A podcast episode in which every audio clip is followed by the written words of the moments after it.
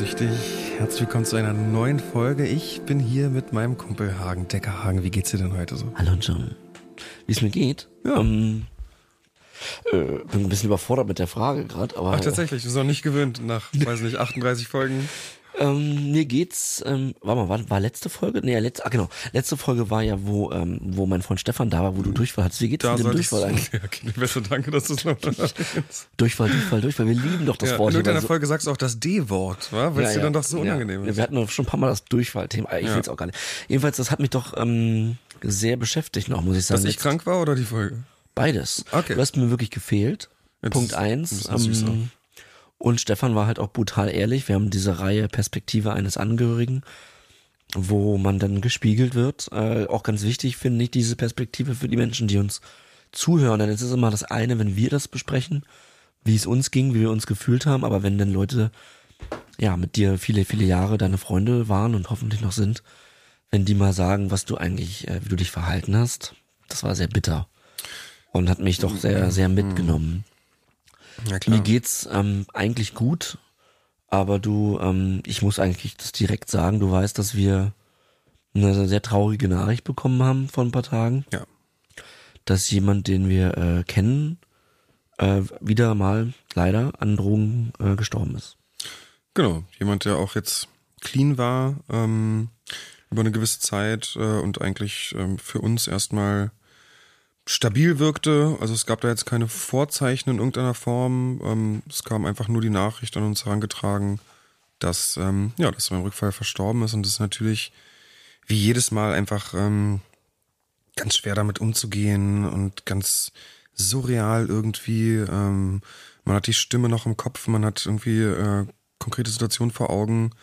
Ähm, es gibt auch Nachwuchs in dieser Situation jetzt. Ähm, von daher ist das, ja, da hat man irgendwie gar keine Worte für. Es ist halt brutal, wie real das Ganze ist. Ne? Man hört immer, dass Drogen töten, aber sie tun es einfach auch wirklich. Also auch, ja, also wir, wir bekommen es immer wieder mit und da geht's nicht um Leute, die weiß nicht, kein Zuhause haben und, und Nee. gar keine Perspektive haben, sondern da geht's Mittendrin. eigentlich größtenteils um Leute, wo man es nicht denken würde, dass es passiert. Man denkt ja nie, dass es passiert. Man denkt ja nie darüber nach, Klar, haben wir auch ob nicht jemand Konsum, sozusagen, ne? genau, Ja. zu, zu, ne, man selbst nicht, man denkt ja auch bei anderen nicht. Man ist ja doch irgendwie so gepolt, dass man nicht ans Ableben denkt, generell. Also wahrscheinlich dann irgendwann später, wenn man selbst älter ist, dann, ne, keine Ahnung, aber ähm, man wird ja damit nie konfrontiert. Äh, nur mit natürlichen Todesursachen normalerweise. Umso krasser ist es irgendwie in, in einer Welt, das ist eine Welt, die Realität zu nennen, nämlich diese Drogen- oder ehemalige Drogenwelt,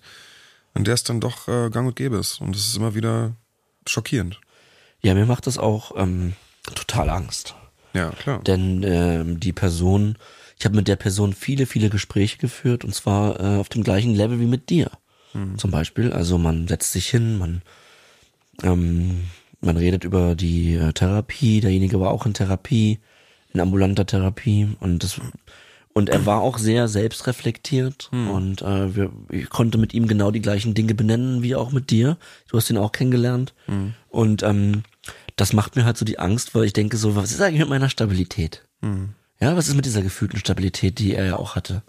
Da, da müssen ein paar Dinge passieren, ein paar Puzzlesteine müssen irgendwie blöd fallen und dann, dann kann ich vor einem riesen Problem stehen. Und ähm, gerade bei meiner Droge ist die, ähm, die, Mort die Mortalitätsrate ähm, oder die Sterblichkeit ist halt äh, sehr, sehr extrem bei Rückfällen, weil man, das muss man vielleicht kurz erklären für die, die es nicht ähm, noch nicht wissen. Ich habe ja am Ende meines Konsums sehr viel konsumiert und hatte natürlich auch eine Toleranz aufgebaut. So, das heißt, ähm, in meinem ersten Konsumjahr habe ich, äh, sag ich mal jetzt blöd, eine Kapsel äh, in 25 Stunden konsumiert. So, das hat den ganzen Abend gereicht oder den ganzen Tag. Und am Ende waren es halt irgendwie um die fünf Kapseln vielleicht oder vier, was sehr viel ist. Und ähm, und wenn ich jetzt konsumieren würde wieder, würde ich halt sehr viel konsumieren. Also ich könnte nie wieder das konsumieren wie vor 15 Jahren, sondern das süchtige Gehirn möchte die klar. gleiche äh, Menge, wenn nicht sogar mehr, haben mir viele Therapeuten auch schon gesagt, das bei einem Rückfall gerne, weil jetzt erlaube ich es mir wieder. Ja, da sind ja viele Entscheidungen schon gefallen, die zum Konsum führen. Und dann möchte man jetzt es sich auch richtig geben. Der Rausch ist ja auch dann wieder ähm, positiv stärker. So, der war ja zum Ende. Am Anfang, hin, ne? Also genau, das Ja. ist ja auch klar, ne? Man, Ja. Die Toleranz baut halt ab und man spürt natürlich beim Rückfall einen, einen, stärkeren Rausch, den man ja Ja. verfolgt. Von daher Ja, möchte man den ja auch lange am Leben erhalten. Aber man konsumiert viel nach einem Rückfall, ähm, weil jetzt ne, mache ich es wieder und jetzt muss es richtig knallen. Sorry, wenn ich sage. Und dann ist aber die, äh, dann kann man halt sehr schnell sterben. Ja. Wenn man auf einmal wieder so viel konsumiert, weil die Toleranz nicht mehr da ist. Ich weiß jetzt nicht, wie es in diesem individuellen Fall war, aber so wurde uns das auf Therapie erklärt und so macht das für mich auch komplett Sinn. Also das macht, ergibt Sinn für mich in meiner Vorstellung und ich hatte ja auch einen Rückfall nach meiner ersten Therapie und ich weiß genau, wie das abgelaufen ist und ich habe auch sehr viel konsumiert dann. In ganz, Ja. ganz, ganz kurzer Zeit. Und deswegen sehe ich mich auch als Überlebender und ähm, ja, mir macht das sehr Angst. Ich bin jetzt ein Jahr clean, aber derjenige war auch einige Monate clean und ich, ähm, mir macht das Angst. Ich muss mich wirklich darauf konzentrieren, die Dinge, die ich in Therapie lerne, auch anzuwenden, täglich. Ja.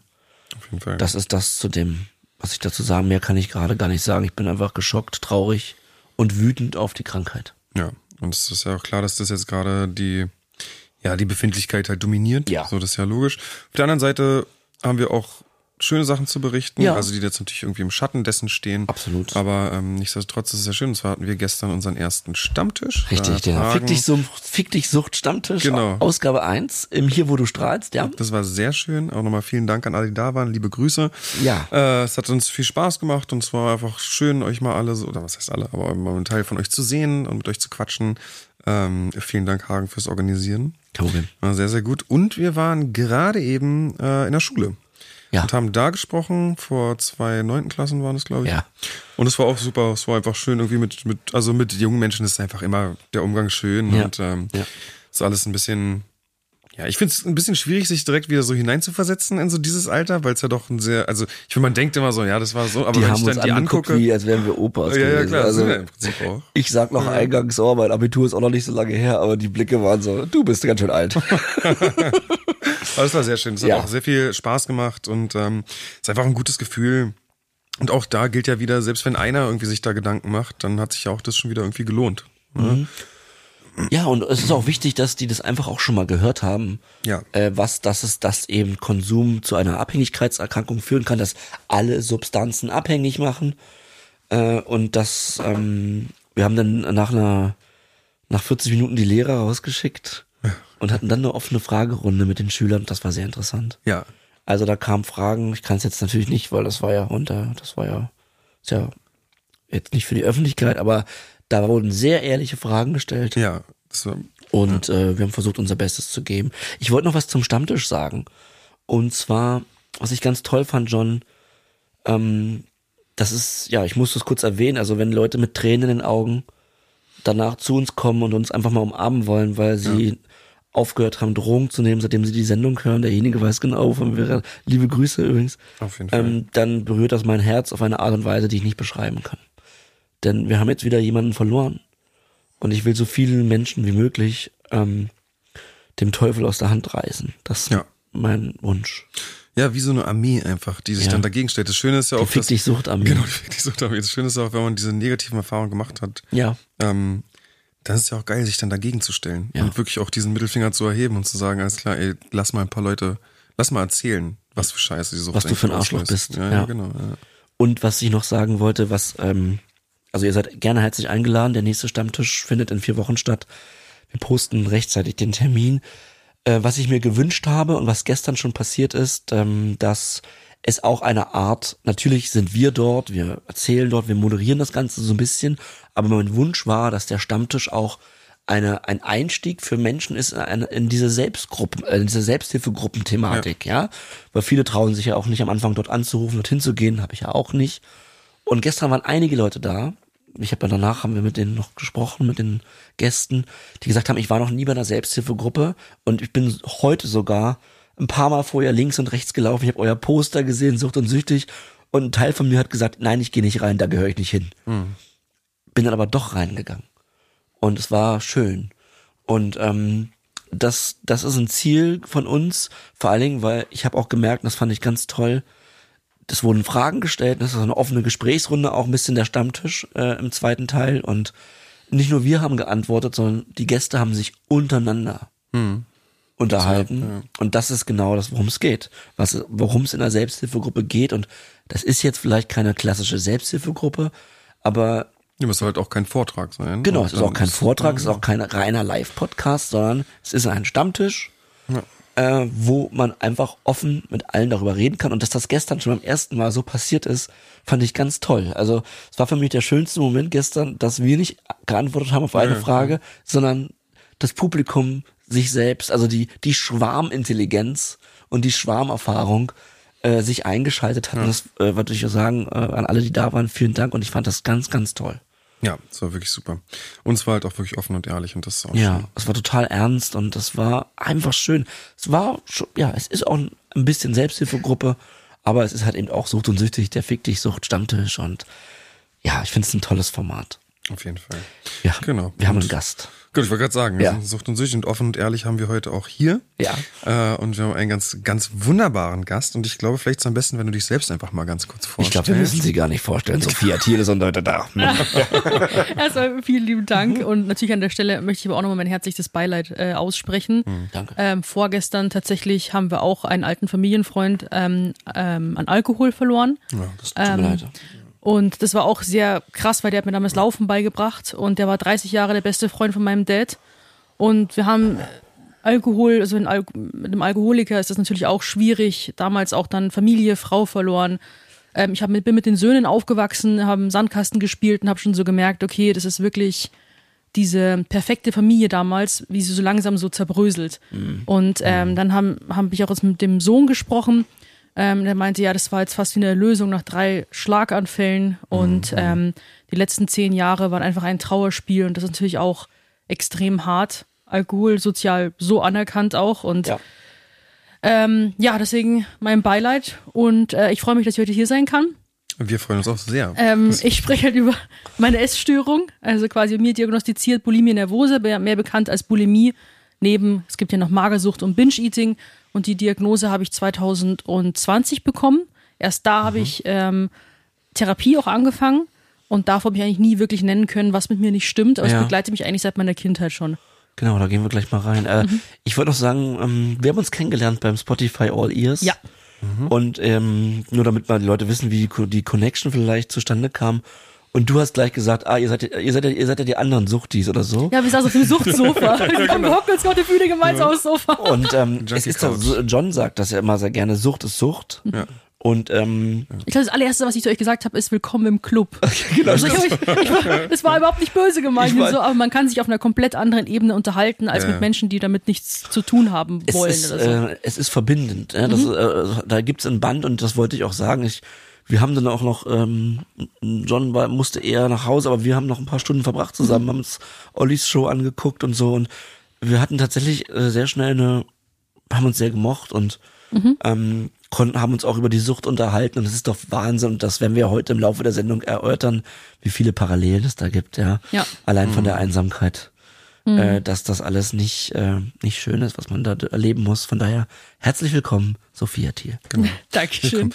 Ich würde äh, gern, also erstmal ist ja so, dass ich und Hagen haben ja jetzt erstmal keine Erfahrung sozusagen mit Essstörungen.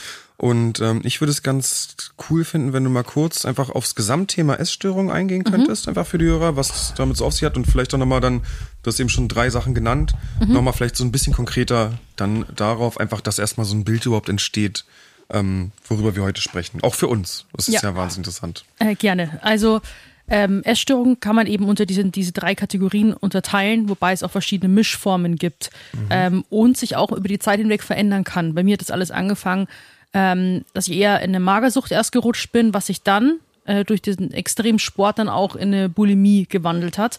Und bei Magersucht ist es wahrscheinlich am, eigentlich am bekanntesten, weil man darüber auch öfter hört und so weiter mit den Pro-Ana-Seiten auch, ähm, diese Hungersucht. Also quasi ähm, Essen ist dann immer bei allen das größte Thema. Darum dreht sich der komplette Alltag. Man denkt die ganze Zeit eigentlich nur an, an das äh, an Essen. Und bei Magersucht ist es dann so, dass man das Essen halt verwehrt, äh, versucht, so ähm, den, den Körper, so Kontrolle ist das, ist das Ma äh, Haupt, Thema bei Essstörungen, weil man ja das Gefühl hat, dass man viele Dinge im Leben nicht kontrollieren kann. Deswegen versucht man sein Essen, seinen Körper, sein Aussehen zu kontrollieren.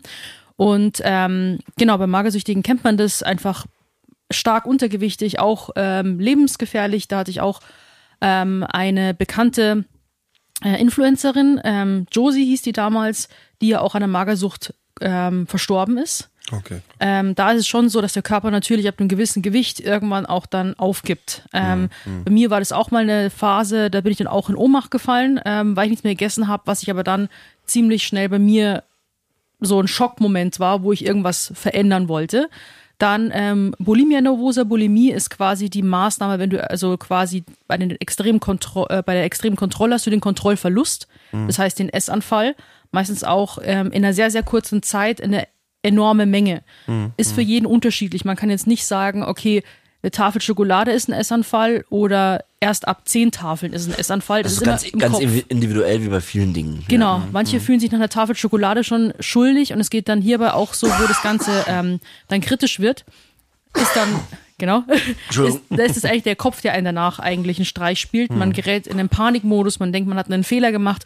Und bei Bulimie ist dann eben so, dass du Maßnahmen ergreifst, um diesen Fehler wieder gut zu machen. Das heißt zum Beispiel, dass du am nächsten Tag sagst, okay, dann darf ich nichts essen. Oder ich mache extrem viel Sport, um den Fehler zu kompensieren. Oder manche erbrechen natürlich auch, das kennt man eben, oder äh, missbrauchen Abführmittel. Okay. Und ähm, genau, das ist dann quasi, dass man trotzdem immer wieder von einem Kontrollverlust zur Kontrolle übergeht und immer wieder kompensiert.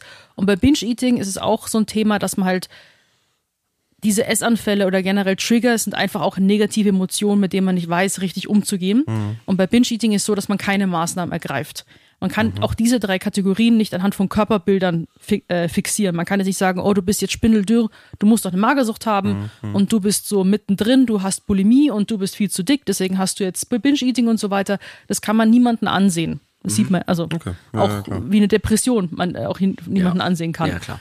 Und ähm, ist auch ganz schwierig. Manche werden dann auch so bewertet und beurteilt, so, ja, aber für, keine Ahnung, äh, Bulimie bist du aber ganz schön dick oder was auch immer. Hm, Ja, okay. Und das ist natürlich dann auch der Oh Mann, das ist einfach ein Schwachsinn, ne? ja, zum Beispiel. Ähm, und ja, und das sind halt eben so ungefähre äh, Bilder, so drei Kategorien. Und ähm, ich bin da so schleichend reingerutscht. Äh, meistens entsteht auch sowas eben in der Kindheit ähm, und hat sich bei mir eben über die ganzen Jahre hinweg immer weiter verschlimmert, wie so eine Schlangenlinie, die man sich vorstellen kann, von leichten Ausschlägen, die immer extremer wurden, von einem zum anderen, bis ich dann nach ja, man kann nicht sagen, ab wann es genau angefangen hat, aber ich habe wirklich fünf Jahre für meine persönliche Hölle durchgemacht, bis ich gesagt habe, okay, ich kann nicht mehr alleine, äh, ich bin ratlos, ähm, ich habe keine Antworten dafür, ich brauche jetzt professionelle Hilfe. Ja. Bevor wir starten, was ich dich gleich fragen wollte, wo, wo wann du das erste Mal gemerkt hast, äh, dass, dass du anders bist, dass mit mir irgendwas nicht stimmt, äh, habe ich noch eine Frage. Das heißt, das Konsummittel ist ja im Grunde Essen, richtig? Und ich stelle mir gerade das vor, ähm, also wir haben ja quasi was konsumiert, was was kein Nahrungsmittel ist. Ähm, wie ist das denn? Also man braucht, wir brauchen ja Essen, um zu überleben. Ich, ich mein Gehirn ist gerade so am Arbeiten. Wie sieht man denn, wenn man an einer Essstörung leidet, wie, welchen Bezug hat man eigentlich dann zum, zu, zu Nahrungsmitteln? Dann muss doch, kann man denn überhaupt noch normal essen?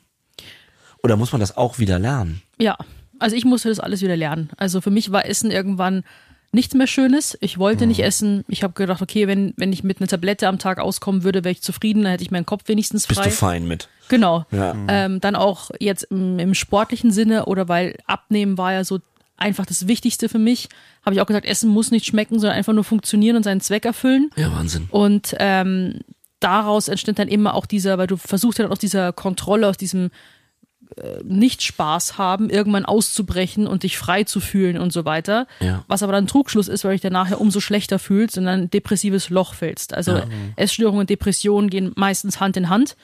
Und ähm, das habe ich dann eben äh, gemerkt, dass Essen für mich einfach, dass ich immer versucht habe zu vermeiden, dass ich extrem entweder kontrolliert bin oder mir ist alles scheißegal. Aber mein Umfeld konnte sich dann da irgendwann auch, weil ich habe alles dann versucht irgendwie zu erklären, musste sich dann irgendwie darauf einstellen. Also Essen mit der Familie war furchtbar. Ich bin ja über die ganzen Jahre, wo ich, im, wo ich Fitness gemacht habe, bin ich auch nie essen gegangen. Ich war nie im Restaurant. Und wenn, dann habe ich meine Tupperware mitgebracht und einen Löffel bestellt. Warum? Erklär mal ein Beispiel. Warum war, ging Restaurant nicht? Weil ich keine Kontrolle drüber habe. Ich habe keine Kontrolle, was der Koch da in die Soße reinmacht. Ah, okay. Wie viel jetzt das Stück Fleisch wiegt, wie viel das Gemüse Und das ist. war natürlich wichtig alles. Genau, ich habe keine Kontrolle drüber. Ja. Deswegen über mein selbstgekochtes, abgewogenes, berechnetes Essen habe ich Kontrolle. Ja. Okay, und ist es dann aber so passiert, dass du hast ja wahrscheinlich auch beim Sport dann am Anfang, du hast wahrscheinlich angefangen, das alles zu zählen und so. Ja. Und hat sich das dann langsam so entwickelt, dass das zu so einem, zu so einem Zwang wurde? Oder war das also ja, wahrscheinlich, also ne? Ich dachte, also schon seit äh, von Kind an wusste ich, okay, ich muss abnehmen um jeden Preis. Warum? Gehen wir doch mal, also du bist jetzt ein Kind. Ja. Oder, ja, wa- was war der, er- in welchem Alter hast du genau diesen Gedanken zum ersten Mal gehabt, ich muss abnehmen? Das ist ja auch schon ein Punkt, wo man sagt, wo kommt das eigentlich her? so mit schon sechs, sieben. Wirklich? Also es war schon sehr, sehr früh, wo ich dann gemerkt habe, okay, äh, Gleichaltrige sagen, dann, oh, schau mal die mit dem dicken Bauch. Ich war immer die dicke und äh, Ah, okay. die kernige, Mhm. die pummelige. Wir haben uns liebevoll in der Familie, meine Mama, meine Schwester und ich, die drei dicken Schnecken genannt. Meine Schwester hatte auch mit ihrem Gewicht zu kämpfen, war auch bei Weight Mhm. Watchers und so weiter. Ähm, und es war irgendwie immer ein Thema. Und mein Papa ist halt spindeldürr und der Mhm. mag halt zum Beispiel, mochte Nutella und Nougat und so ein Zeug, wurde halt immer für uns versteckt. Damit wir das auch nicht. Aber lag es an eurer Ernährung oder war das, äh, sorry, muss ich bl Mhm. so blöd nachfrage, ähm, oder wieso warst, ja, Ja, schon immer früher gern gegessen und auch viel gegessen und äh, gibt's auch Kinderfotos, wo ich eigentlich so wie gleiche Portion in meinen Dad auf dem Teller hatte und so weiter. Und äh, ich weiß nicht, wo, woher das kam, aber ich habe dann ziemlich schnell gemerkt, okay, ich bin so wie ich bin nicht richtig, ich gehöre irgendwie nicht mit dazu, ich bin ähm, jetzt Ki Kinder sind auch hart dann, oder? ja, In dem Alter? und auch Schule und so und Da äh, wird man vor allem Pubertät ganz schlimm, Gehänselt? Mobbing. Mobbing. weiß Genau. Ja. Und ähm, kannst du dich sozusagen an, also du sagst, du hast sehr früh dann schon sozusagen die Gedanken gehabt, du musst abnehmen und äh, du hast ja auch gesagt, aber du hast immer gern gegessen, kann Ja. ich sehr gut nachvollziehen. Finde John ist ein- auch unfassbar. viel. John kann zwei Döner essen nacheinander. Ja, Das klar. ist nix. Was ist das? Soll, soll das ist, also siehst für mich du. ist das nicht viel. Also ich sehe zwar nicht so aus, aber ich schaffe ja manchmal nicht mal ein. Nee, Hagen ist ganz knuffig. ganz knuffig. Also ich esse halt ganz, also äh, ich esse Ich kann ganz. Ihnen später erzählen, wie so ein Essanfall aussieht. Ey, das Okay, jeden ähm, aber interessant. Ja. Ähm, ich frage mich jetzt, äh, wann für dich der Punkt kam oder ob du dich erinnern kannst, dass du das erste Mal nicht mehr dieses, diesen positiven Blick aufs Essen hatte. Weil gerade wenn Ja, man als das weiß Kind noch, noch. Mhm. gerade gibt es ja so auch natürlich, dass man denkt, oh lecker, ich freue mich aufs Essen. Aber das ist ja natürlich, das clasht ja total. Ja. Wie war das bei dir? Ich glaube, das war in der fünften oder sechsten Klasse. Da haben wir uns bei unserem Musiklehrer einen Film angeschaut über Pro Ana und das Ganze. Und als ich es angeschaut habe, habe ich mir einfach innigst gewünscht, magersüchtig zu sein. Oh wow, okay. Das war für mich nicht abschreckend, weil ich dachte, ja, die haben es ja geschafft, die haben es durchgezogen. Pro Also das- Ane das- ist eine das- das- Anorexia, ist dann pro Anorexia wahrscheinlich, Ja. ne? Das ist genau nur das. Genau, Das, eigentlich ein, ich sollte eigentlich verboten gehören, Ja. wo sich äh, Betroffene selbst befeuern und äh, zum Beispiel darüber angeben, dass sie am Tag äh, nur einen, Schok irgendwie einen Schokobon gegessen haben oder nur einen Oh Apfel oder nur Brühe getrunken haben. Also so sich so gegenseitig so unterstützen. Wer, also quasi an, die Magersucht wird ja auch zur besten Freundin, die man hat, weil man sich auch Wie extrem, Droge. ja, genau, die, weil man sich extrem isoliert. Bei mir hat sich auch mein komplettes Umfeld eigentlich mehr oder weniger aufgelöst. Und also Freunde wollten mir auch nichts mehr zu tun haben, weil ich ja nur eigentlich mit denen ins Fitnessstudio gehen wollte. Und ich wollte halt nicht mehr Kaffee, Kuchen essen gehen, so wie früher. Und ähm, ich war nur noch in meinem Film drin. Und auch meine Eltern waren dann, wo auch diese extremen Gewichtszunahmen passiert sind, waren sie hilflos, weil sie nicht gewusst haben, was macht sie da. und es ging extrem runter, wieder rauf. Ähm, ja. was, und jetzt an dieser Stelle, wo du sozusagen, dann habt ihr diesen, das da geguckt, Mhm. dieses Video. Und du hast dir gewünscht, dass du das hast. Und wenn du das hast, gehörst du zu den anderen mit dazu. dann bin ich auch beliebt, dann bin ich Ja. liebenswert, dann könnte ich vielleicht mal meinen ersten Freund haben und so weiter und bin nicht nur immer die zum Arm drücken oder zum Schlagen. Und ähm, genau, und das hat sich dann so irgendwie entwickelt und dann habe ich schon ziemlich früh mit so einem gefährlichen Halbwissen eben versucht, äh, weil Sport, ich habe zwar damals äh, ziemlich lange im Verein Tennis gespielt, aber ich war immer die, die mit dem härtesten Schlag. Aber wenn du mich links und rechts rumgeschickt hast zum Laufen, war ich aus der Puste und ich war fertig. Ja. Und deswegen war Sport immer ein sehr frustrierendes Erlebnis für mich. Deswegen wollte ich eigentlich nur über die Ernährung irgendwie abnehmen. Und wie hast du das mit dem gefährlichen Halbwissen, wie hast, wie hast du, ja, wie hat das gestartet, dass du dann dein Verhalten verändert hast?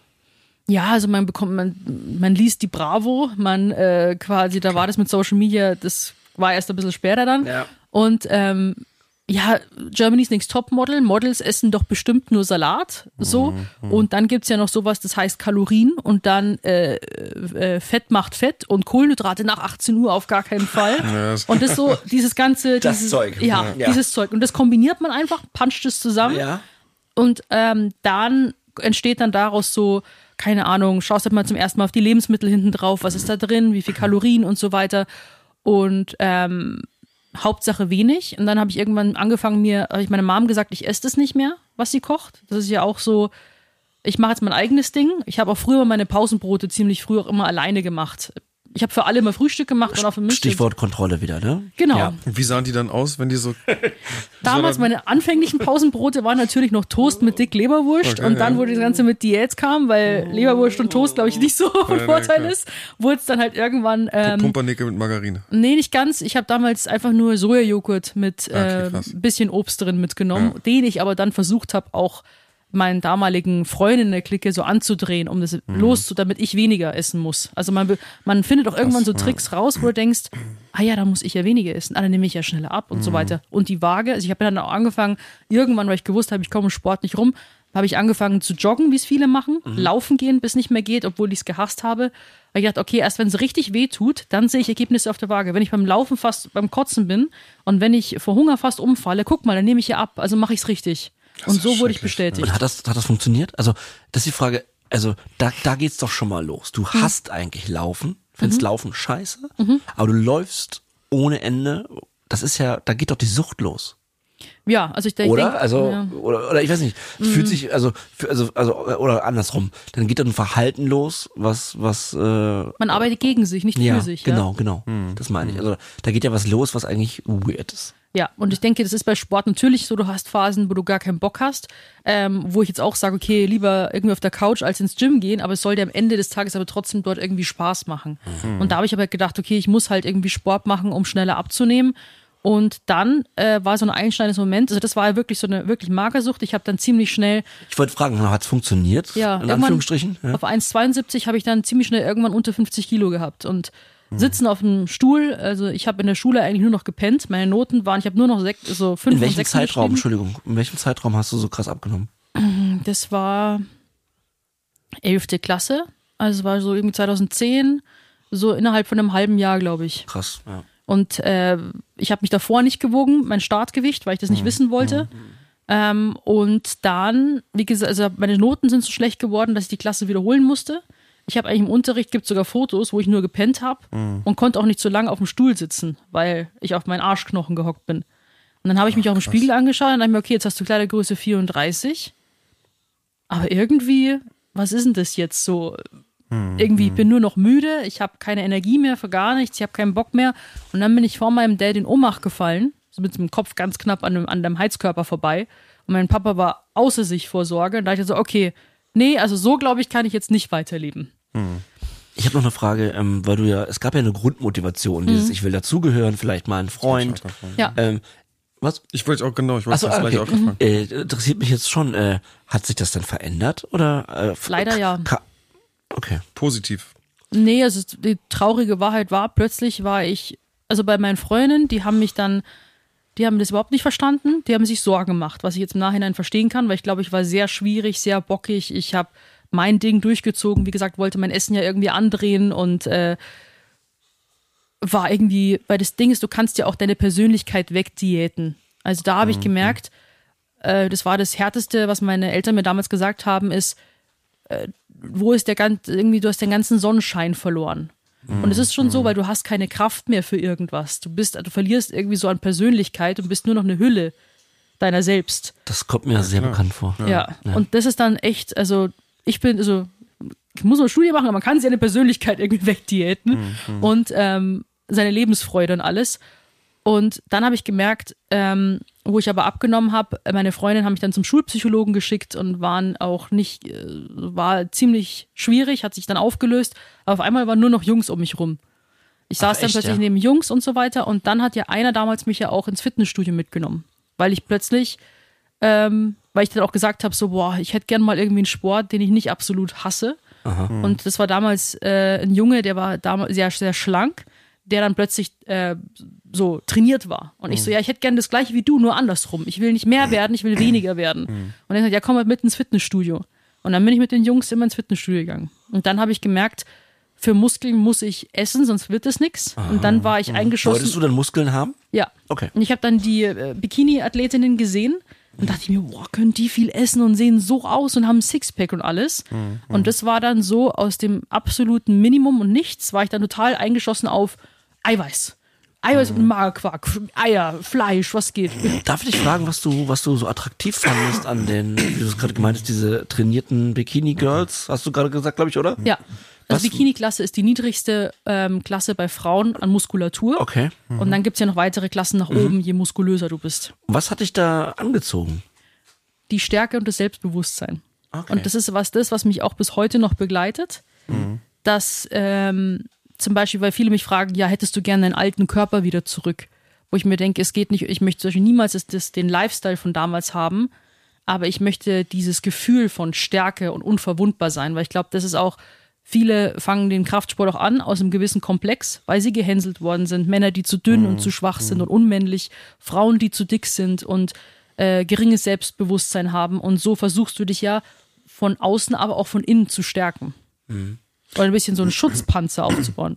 Aber ich glaube, es ist auch ganz wichtig zu sagen, dass äh, gegen Training natürlich erstmal an sich ist ja gar nichts zu sagen. Nee. Ne, Es geht ja nur um, die, also nur ist auch ganz wichtig, um das nach außen zu transportieren. Ja, ja, nee. Es geht jetzt nicht für uns darum zu sagen, ihr sollt nicht trainieren und euch nicht gut ernähren, sondern es geht natürlich um die, um diese, ja, um diese gefährliche, um dieses gefährliche Übertreiben. Ja. Oder halt auch wirklich, weil ich dachte nämlich zunächst auch, du hast angefangen auch mit diesem, dass alles um Kontrolle geht. Mhm. Und auch bei uns geht's ja um Kontrolle. Es geht ja um äh, Emotionsregulation und um die Kontrolle äh, darüber, welche Gefühle ich habe. Und im Endeffekt ist ja da nichts anderes, ähm, je nachdem, wie der Weg halt dahin führt, aber einfach selber der Meinung zu sein, ich fange jetzt an, alles zu kontrollieren, welche Gefühle ich habe. Ich fühle mich halt stark und toll, indem ich halt, weiß nicht, viel für den Körper tue oder wie halt dann auf Knopfdruck mit der Substanz. Ich finde es schon mal eine ganz ähnliche ja, also da, da merkt man ja schon, wie ähnlich es ist. Höre ich mich immer? Ich glaube, mein Kopfhörer ist aus. Egal. ähm, Was ist los, John? mein Kopfhörer wirkte gerade so, als ob er aus, aber ich glaube, ich spreche zu leise. Auf jeden Fall, ähm, genau, ist dieses, äh, dieses, dieses, dieses Kontrollieren, äh, das scheint ja ganz tief in uns drin zu sein, eben, ne, dass man nicht mehr oder ganz schwer ertragen kann, dass man gar nicht so viel kontrollieren kann, wie man eigentlich gerne möchte. Und ich glaube, das ist ein ganz großes Problem in unserer Zeit, weil man ja doch auch gewohnt ist über die Art und Weise, wie wir arbeiten oder wie alles funktioniert. Wir haben ja als Menschen in unserer Gesellschaft wahnsinnig viel Kontrolle über alle möglichen Dinge äh, wie der Mensch es noch nie zuvor hatte in der Geschichte. Das stimmt. Aber eben über ganz vieles auch nicht. Und das können wir gar nicht ertragen einfach, weil wir es ja nicht gewohnt sind. Das finde ich, ja, kam mir nur gerade so als, als klein, klein Gedanke zwischendrin. Ja, voll. Und ich möchte den Sport überhaupt nicht verteufeln. Der hat mich ja mehr oder weniger damals gerettet, dass ich wieder angefangen habe äh, zu essen auch. Und ich mache den Sport bis heute, weil er mir Spaß macht. Nur es ist immer so dieses extreme Schwarz-Weiß. Bei mir gab es kein Grau in der Mitte. Entweder habe ich überhaupt nicht trainiert, Schulz. oder ich habe oder ich habe trainiert ich habe trainiert bis zum Umfallen oder ich habe äh, quasi extrem Diät gemacht und habe alles gefressen was mir in die Finger gekommen ist. Es war entweder oder. Und das hat sich dann eben ich habe dann eben gesagt okay ich brauche ein Ziel vor Augen. Das war dann die Bodybuilding Bühne bin ich dann 2014 hin. Und das hat halt nichts mit einer alltäglichen auch Sportdiät oder Ernährung, die mit einhergeht, zu tun, die wirklich so langfristig gedacht ist, ähm, sondern es ist halt ein Extrem. Du kommst auch auf einen extremen Körperfettanteil, was nicht haltbar ist auf Dauer. Wollte ich aber nicht Wie, akzeptieren. wie ist der dann, der Körperfettanteil? Ja, erzähl mal, was ist das Problem daran? Also, also der Körperfettanteil bei Männern ist unter 10 Prozent und bei Frauen wirklich knapp an die 10 Prozent. Also meine Periode war weg. Ähm, ich hatte äh, Adern überall. Ähm, ja, du, also nervlich komplett unbelastbar. Also ja, wirklich, ich habe eine Diät gehabt, die war ähm, ist ja auch schon schwierig, aber ich hatte kaum Fett. Und als Frau brauchst du für die Hormone, für alles brauchst du eigentlich Fett aus der Nahrung. Das hört sich so schädlich an alles. Auch Periode weg finde ich auch so, man denkt, ey, das, da muss man doch auch schon merken, so, wow. Also hier ist, ist ja echt krass. Das ist halt ne? der, ich dachte, das, ist der Preis für den Sport. Ja, naja, klar. Ich meine, das ist auch gar nicht aus, aus, der, aus der betroffenen Position, sondern auch von außen, dass man, wenn man jetzt da auch irgendwie arbeitet, zum Beispiel in diesem Bereich, dass man Mhm. auch eigentlich sagen müsste, hey, hier passiert, hier passiert richtige Scheiße, so lass es mal ändern. Mhm. Wäre ja eigentlich der, der natürliche Gedanke erstmal. Ist Schade, dass es anscheinend nicht so Ist ist. nicht bei jedem so, also nicht bei jeder Frau, aber, aber es kann eben häufig vorkommen und Ja. so wie ich das gemacht habe, also da ging es ja gefühlt auch um Leben und Tod. So, ich ja. musste es durchziehen und äh, äh, da ist ja, du verlierst ja auch jegliche Intuition. Du isst nach Uhr, wenn die Uhrzeit es sagt und was dein Plan dir vorgibt. Also nicht, wenn du Hunger hast. Manchmal isst du nicht, wenn du Hunger hast und du musst essen, wenn du keinen Hunger hast. Also du isst eigentlich nur nach Uhrzeit. Deswegen habe ich bis heute eigentlich Probleme zu sagen, wann habe ich Hunger und wann bin ich satt. Oh Mann. Aber ist es dann da, wenn jetzt da zum Beispiel so so Wettkämpfe oder, oder Shows sind, Mhm. ist es nicht auch so, dass es ist dann jeder davon mehr oder weniger betroffen eigentlich von den Teilnehmern? Nee, nicht jeder. okay, also es geht auch ohne diese Ja. äh, Problematiken. Auf okay. jeden Fall. Aber ich, äh, früher hätte ich jedem gesagt so, okay, geh unbedingt auf die Bühne, krasses Gefühl, mega. Heute sage ich, wenn du äh, mit bei deinem Essverhalten und mental nicht zu 100% stabil bist, würde ich dir das nicht empfehlen. Okay, ja. Weil danach ging es los. Ähm, es gibt ja sogenannte fast schon, äh, ich bin nicht die Einzige, das haben einige gemacht damals, Fressboxen. Und zwar über diese Wettkampfdiät, die bei mir ein halbes Jahr gegangen ist, habe ich mir ein keine Schuhkiste, fast einen halben Umzugskarton geholt. Und da hortest du alles rein. Du kaufst alles, was du nicht in der Diät essen darfst, was du dann alles danach haben wirst. okay. Und bei mir war damals drin, weil ich halt so ein Spleen hatte auf Biomärkte, waren da halt irgendwelche äh, Granolas drin, Nussmus, Nougat, Schokolade, Kekse. Ich war halt voll auf süß. Dann habe ich noch, haben wir noch. Baklava geschenkt, geschenkt bekommen und so weiter. Was haben wir gemacht nach dem Wettkampf? Einmal auf die Kiste und alles sofort, diese Riesenkiste, so, so viel wie geht. Und Als Belohnung. Genau, und äh, quasi, du hast ja dann, wenn du jetzt kein, wenn du einen Wettkampf wieder vor, äh, vor der Tür hast, hast du bis Mitternacht Zeit, wo du alles fressen kannst, bis 24 Uhr und dann musst du wieder in deine Diät zurückkommen. Krass, dass du auch fressen sagst. ja. Das Also, ist Fressen, das ist nicht Essen. Und dann wirklich, du liegst schon so, du kannst dich nicht mehr hinlegen, du kannst nicht sitzen, weil alles weh tut und bestellst aber noch beim Zimmerservice irgendwie, was habt ihr, was ist denn das Schrottigste, was ihr auf der Karte habt? Bring mir Pizza, Burger und Co. Das war natürlich am ersten, beim ersten Wettkampf wusste ich nicht, dass ich das danach machen darf. Beim ersten Wettkampf bin ich ganz normal äh, nach Hause gefahren. Mein Trainer hat mich gefragt, und was hast du alles gegessen? Und ich so, wie jetzt essen? Wie, ich habe doch bald wieder einen Wettkampf. Und dann hat er mir dann schon ein paar Riegel mitgebracht und so. aber erklär mal, das verstehe ich noch nicht. Was heißt, ich darf das dann essen? Also, ist das eine äh, inoffizielle Regel oder, oder der, der, der Wettkampf kann dir doch nicht vorschreiben, was du wie isst? Das ist doch dein Ding, oder nicht? Ja, nee, also du kannst nach dem Wettkampf, darf sie, ist quasi erlaubt, um die Speicher aufzufüllen, Also du. inoffiziell erlaubt oder von den Nee, Veranstaltern? ich glaube, Nee, genau, so- die Frage ist, wer nicht. erlaubt es? Genau, wer, ich. So. ich verstehe gerade nicht, wer hier irgendwas erlaubt. die Athleten, Oder du Trainer und so weiter. Ja, Also genau. okay, Ja. das muss man dazu sagen. Ja, also, genau. es, der, der Wettkampfveranstalter sagt Nein. ja nicht, wer, Nee. also, wer erlaubt hier was. Ne? Genau, es kann jeder machen, was er will, Genau, theoretisch. ja, Aber ja. es ist so eine Regel, so eine, die man irgendwie so. Inoffiziell. Ja. Okay. Genau, und wenn du jetzt dann irgendwie die Woche drauf wieder einen Wettkampf hast, musst du halt dann ad hoc wieder in deine Diät zurück, weil du natürlich sonst Wasser ziehst und so weiter. Das darfst du nicht. Ich habe auch vor meinem ersten Wettkampf entwässert. Oh, das ja. heißt, ich habe Wa- was ist das? Sorry, ich habe Also du äh, quasi da, ich habe nichts mit Entwässerungsmitteln gemacht, aber du kannst, ähm, du entwässert. Das hört sich nicht gut an, Sophia. Nee, aber dann wirst du halt noch trockener. Also dann bestehst du nur noch aus Muskeln und Sehnen und alles. Auch so mit Eisbad und sowas einem davor? So, ich kenne Nee. es jetzt nur aus dem MMA, wo die Kämpfer das vor dem Wiegen teilweise machen. Ja, nee, ich habe das mit, ähm, das machst du mit, mit äh, äh, Trinken und Salz. Also quasi du kontrollierst deinen Salzkonsum, trinkst dann, ähm, boah, ich kann mich kaum noch dran erinnern, weil es so lange vorbei ist, trinkst dann echt äh, teilweise sieben, acht Liter und dann musst du, hörst du im Trinken auf, der Körper scheidet immer noch weiterhin Wasser aus, aber du gibst kein, ihm kein Wasser mehr, dass du diesen trockenen Look Okay. bekommst. Ja, ja. Dass die, Aber- Haut, dass die Haut so nah an den Muskeln ist, ne? Das ist das Ding. Ja, dass dann haust das, du alles raus. Dass man das alles so sieht, dieses, dieses. Hätte ich aber gar nicht machen müssen, weil ich in der niedrigsten Bikini-Klasse war und da wollen sie ja noch ein bisschen Weiblichkeit und ich habe halt meinen Arsch alles verloren. Und das sollte man eigentlich noch haben, aber das hat sich auch noch ein bisschen geändert. Die werden, es gibt ja auch jetzt die Wellness-Klasse, die mit den riesigen Oberschenkeln und so weiter. Es hat sich schon alles natürlich gelockert, aber damals war das so ohne Rücksicht auf Verluste. Äh, Jetzt lass uns mal rein- kurz von diesen ganzen äh, krassen Fakten ins äh, in die Gefühlswelt gehen. Mhm. Ja. Das was klingt alles, also ich ich habe gerade richtig äh, Bauchschmerzen letzte ein paar Minuten, weil ich tatsächlich, obwohl das ganz alles eine ganz andere Welt ist Mhm. als meine Erkrankung, trotzdem mein Suchtgehirn da ganz viele Parallelen entdeckt. Mhm. Und äh, das einzige Wort, was ich gerade spüre seit ein paar Minuten, ist absolute Anstrengung. Mhm. Das muss ja alles unglaublich anstrengend sein, auch für die Psyche. Wie fühlt man sich in all diesen Prozessen? Das ist doch unfassbar anstrengend. maschinell. Also du versuchst eigentlich, äh, Emotionen haben mich da auch immer aufgeregt. Ich habe versucht, die eigentlich mehr oder weniger so ein bisschen zu ersticken in, in, im Training und Diät, weil ich gemerkt habe, sobald mich irgendwas emotional aus dem Gleichgewicht bringt, tendiere ich dazu, unkontrolliert zu essen und es darf ja nicht passieren. Hattest du damals einen Freund, eine Beziehung? Ja. Wie hat das alles miteinander, Ja, hatte ich dann ja? bei, wo ich damit angefangen habe und so weiter, aber es war wirklich so, wo das dann auch mit Social Media losging, dass ich einfach nur noch funktionieren wollte. Ja. So in einer Beziehung, wenn du sagst irgendwie so, wollen wir essen gehen? Nee, mache ich ja eh nicht. Wie willst du essen gehen? Hat dich denn dieser, dieser Instagram-Erfolg dann auch, ähm, war doch Instagram wahrscheinlich, oder? Oder was war das? Äh, Facebook, YouTube, Facebook. Instagram. Hat dich das auch äh, motiviert? Hat dich das, hat dir das das Gefühl gegeben, ich mache das hier alles richtig auch? Oder wie? Ja. Was hat das eigentlich gemacht mit der Psyche? Also das war so, ich bin da mehr oder weniger so ein bisschen reingerutscht. Also mein Freund hatte damals so die Idee und ich habe gedacht, oh ja, ich habe eh keinen Plan nach dem Abi, mache ich einfach mal. Und dann habe ich halt gemerkt, ähm, weil mein Weg auf die Bühne damals hat Galileo begleitet und der kam dann 2015 raus, der Beitrag, und äh, dann ist mein Postfach explodiert. Ach, das ist ausgegangen von Galileo aus. Ja, genau. Ja, also Gal Ayman Abdallah hat, genau. hat ja, ist klar. Ja, genau, der war schuld. Rasiert hat er mal wieder. Alter Ayman. Ja, Ja, er, er hat äh, quasi, Liebe Grüße. ja, der Beitrag war super erfolgreich. Vom gemoppten Moppelchen zum Muskelpaket war der Aufhänger. Okay, Oh Gott, alles klar. dann nehme ich die Grüße zurück. ja. Und äh, äh, quasi dann, es war direkt vor der Ausstrahlung vor Germany's Next Topmodel.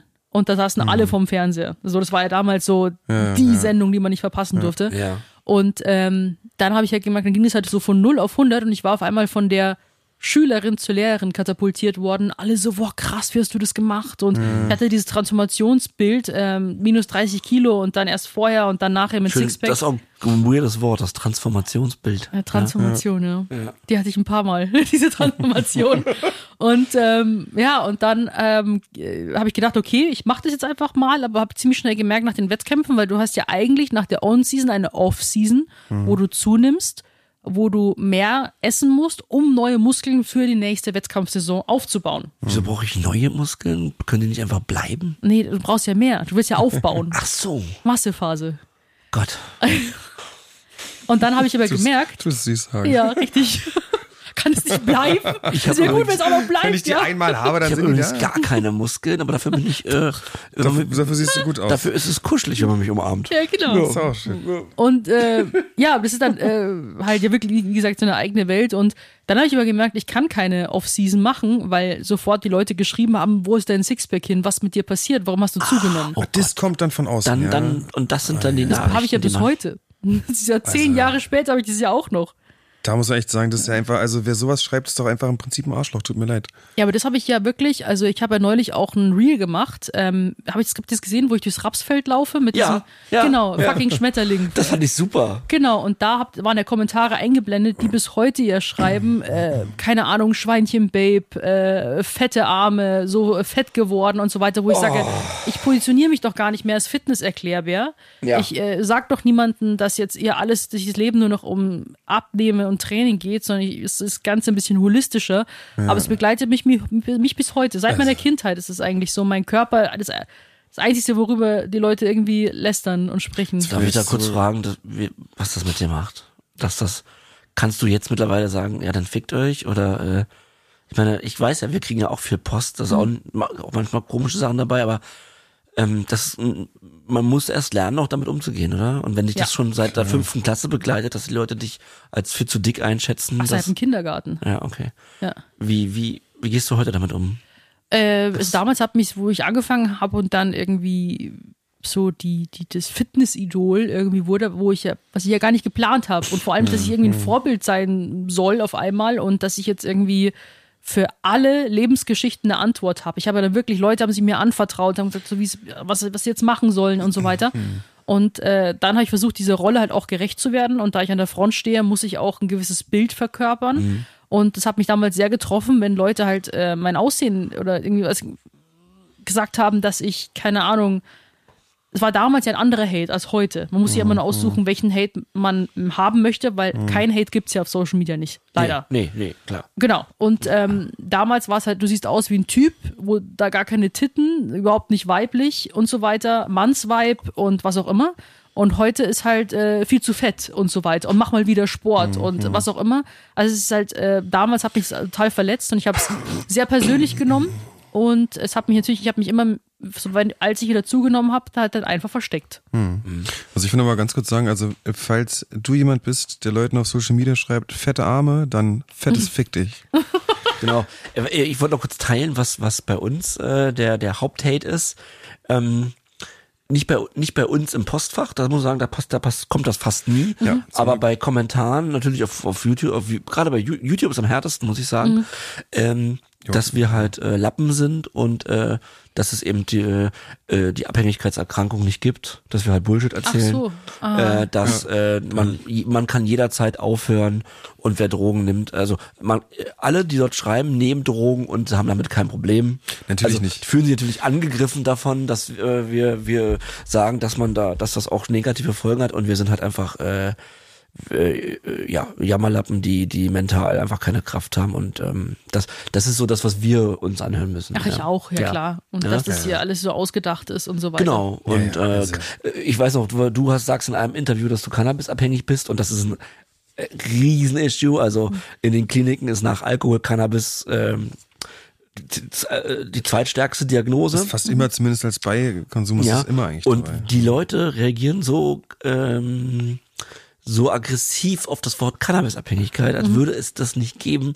Und das ist schon krass, dass, äh, dass in, wir leben in einer Zeit, habe ich das Gefühl, wo äh, das ist ja schon seit längerem Thema, sorry, wenn ich einen kurzen Exkurs machen muss, aber die Leute glauben heute ganz viel. Ich glaube das. Klar, du suchst dir deine es Wahrheit geht um, einfach aus. Es geht um nicht, es geht ja gar nicht um Fakten.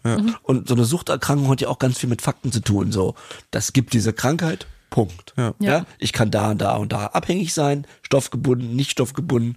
Und es gibt die und die Diagnosen und die die Behandlungsformen. Und wenn Leute einfach sagen, das gibt es nicht, das ist einfach nur Charakterschwäche, dann denke ich nur so, alter Schwede. Ja, die halt sind auf- alle Professor Doktor auf übrigens. welchem Wusstet ihr Plan- das nicht? Na klar, Das auf welchem Plane auf welchem Planeten lebt ihr eigentlich? Naja, ist auf Ja. zumindest sehr trumpeskes Gedankengut, würde Mhm. ich sagen. Ja, das ist nur ein kurzer Exkurs. Also das, ähm, also ich muss sagen, je absurder die Kritik ist, desto weniger berührt sie mich. Weil ich denke so, ey, okay, also da, wo du herkommst, dann, dann Chapeau und good luck.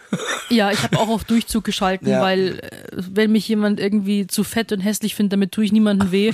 Dann denke ich mir, schalte ich einfach auf Durchzug und denke mir, sobald, solange ich jetzt irgendwie äh, keine Hetze betreibe oder Leute abzocke und so weiter und wirklich äh, scheiß Content mache oder nicht wertvollen, dann würde ich also, konstruktive Kri- Kritik immer gerne, aber äh, ich glaube, mein Aussehen hemmt niemanden in dem, was er tut. Und äh, Ja. Ach, hast Und wir werden weiter in jedes Fernsehstudio gehen und äh, genau darüber erzählen. Ja, selbst wenn wir eingeladen sind. Genau, um eben genau diese, diese, diese Charakterschwäche-Nummer, ähm, das ist schon auch ein Anreiz, das, das zu kommunizieren, da das tatsächlich auch viele Menschen denken, äh, die es gar nicht böse meinen, die einfach mit Sucht sich nicht auskennen. Und, Ja, genau. äh, das ist ja auch ein stigmatisiertes Thema, daran, deswegen machen wir das ja hier auch alles, aber das nochmal kurz zum Thema Feedback. ja, Nicht immer einfach. Ja. nee. Aber auch interessant finde ich jetzt nochmal ganz kurz, und zwar, du siehst dich aber auch als süchtig, oder? Oder Ja. ist es, ja. Und das Ding ist, das ist halt immer, da bin ich mir selber noch nicht ganz sicher tatsächlich, ähm, ob, weil manchmal habe ich das Gefühl gehabt, dass ich manchmal Rückfälle gehabt habe, weil ich mir, oder schneller einen Rückfall hatte, weil ich mir selbst schon einen Stempel gegeben habe.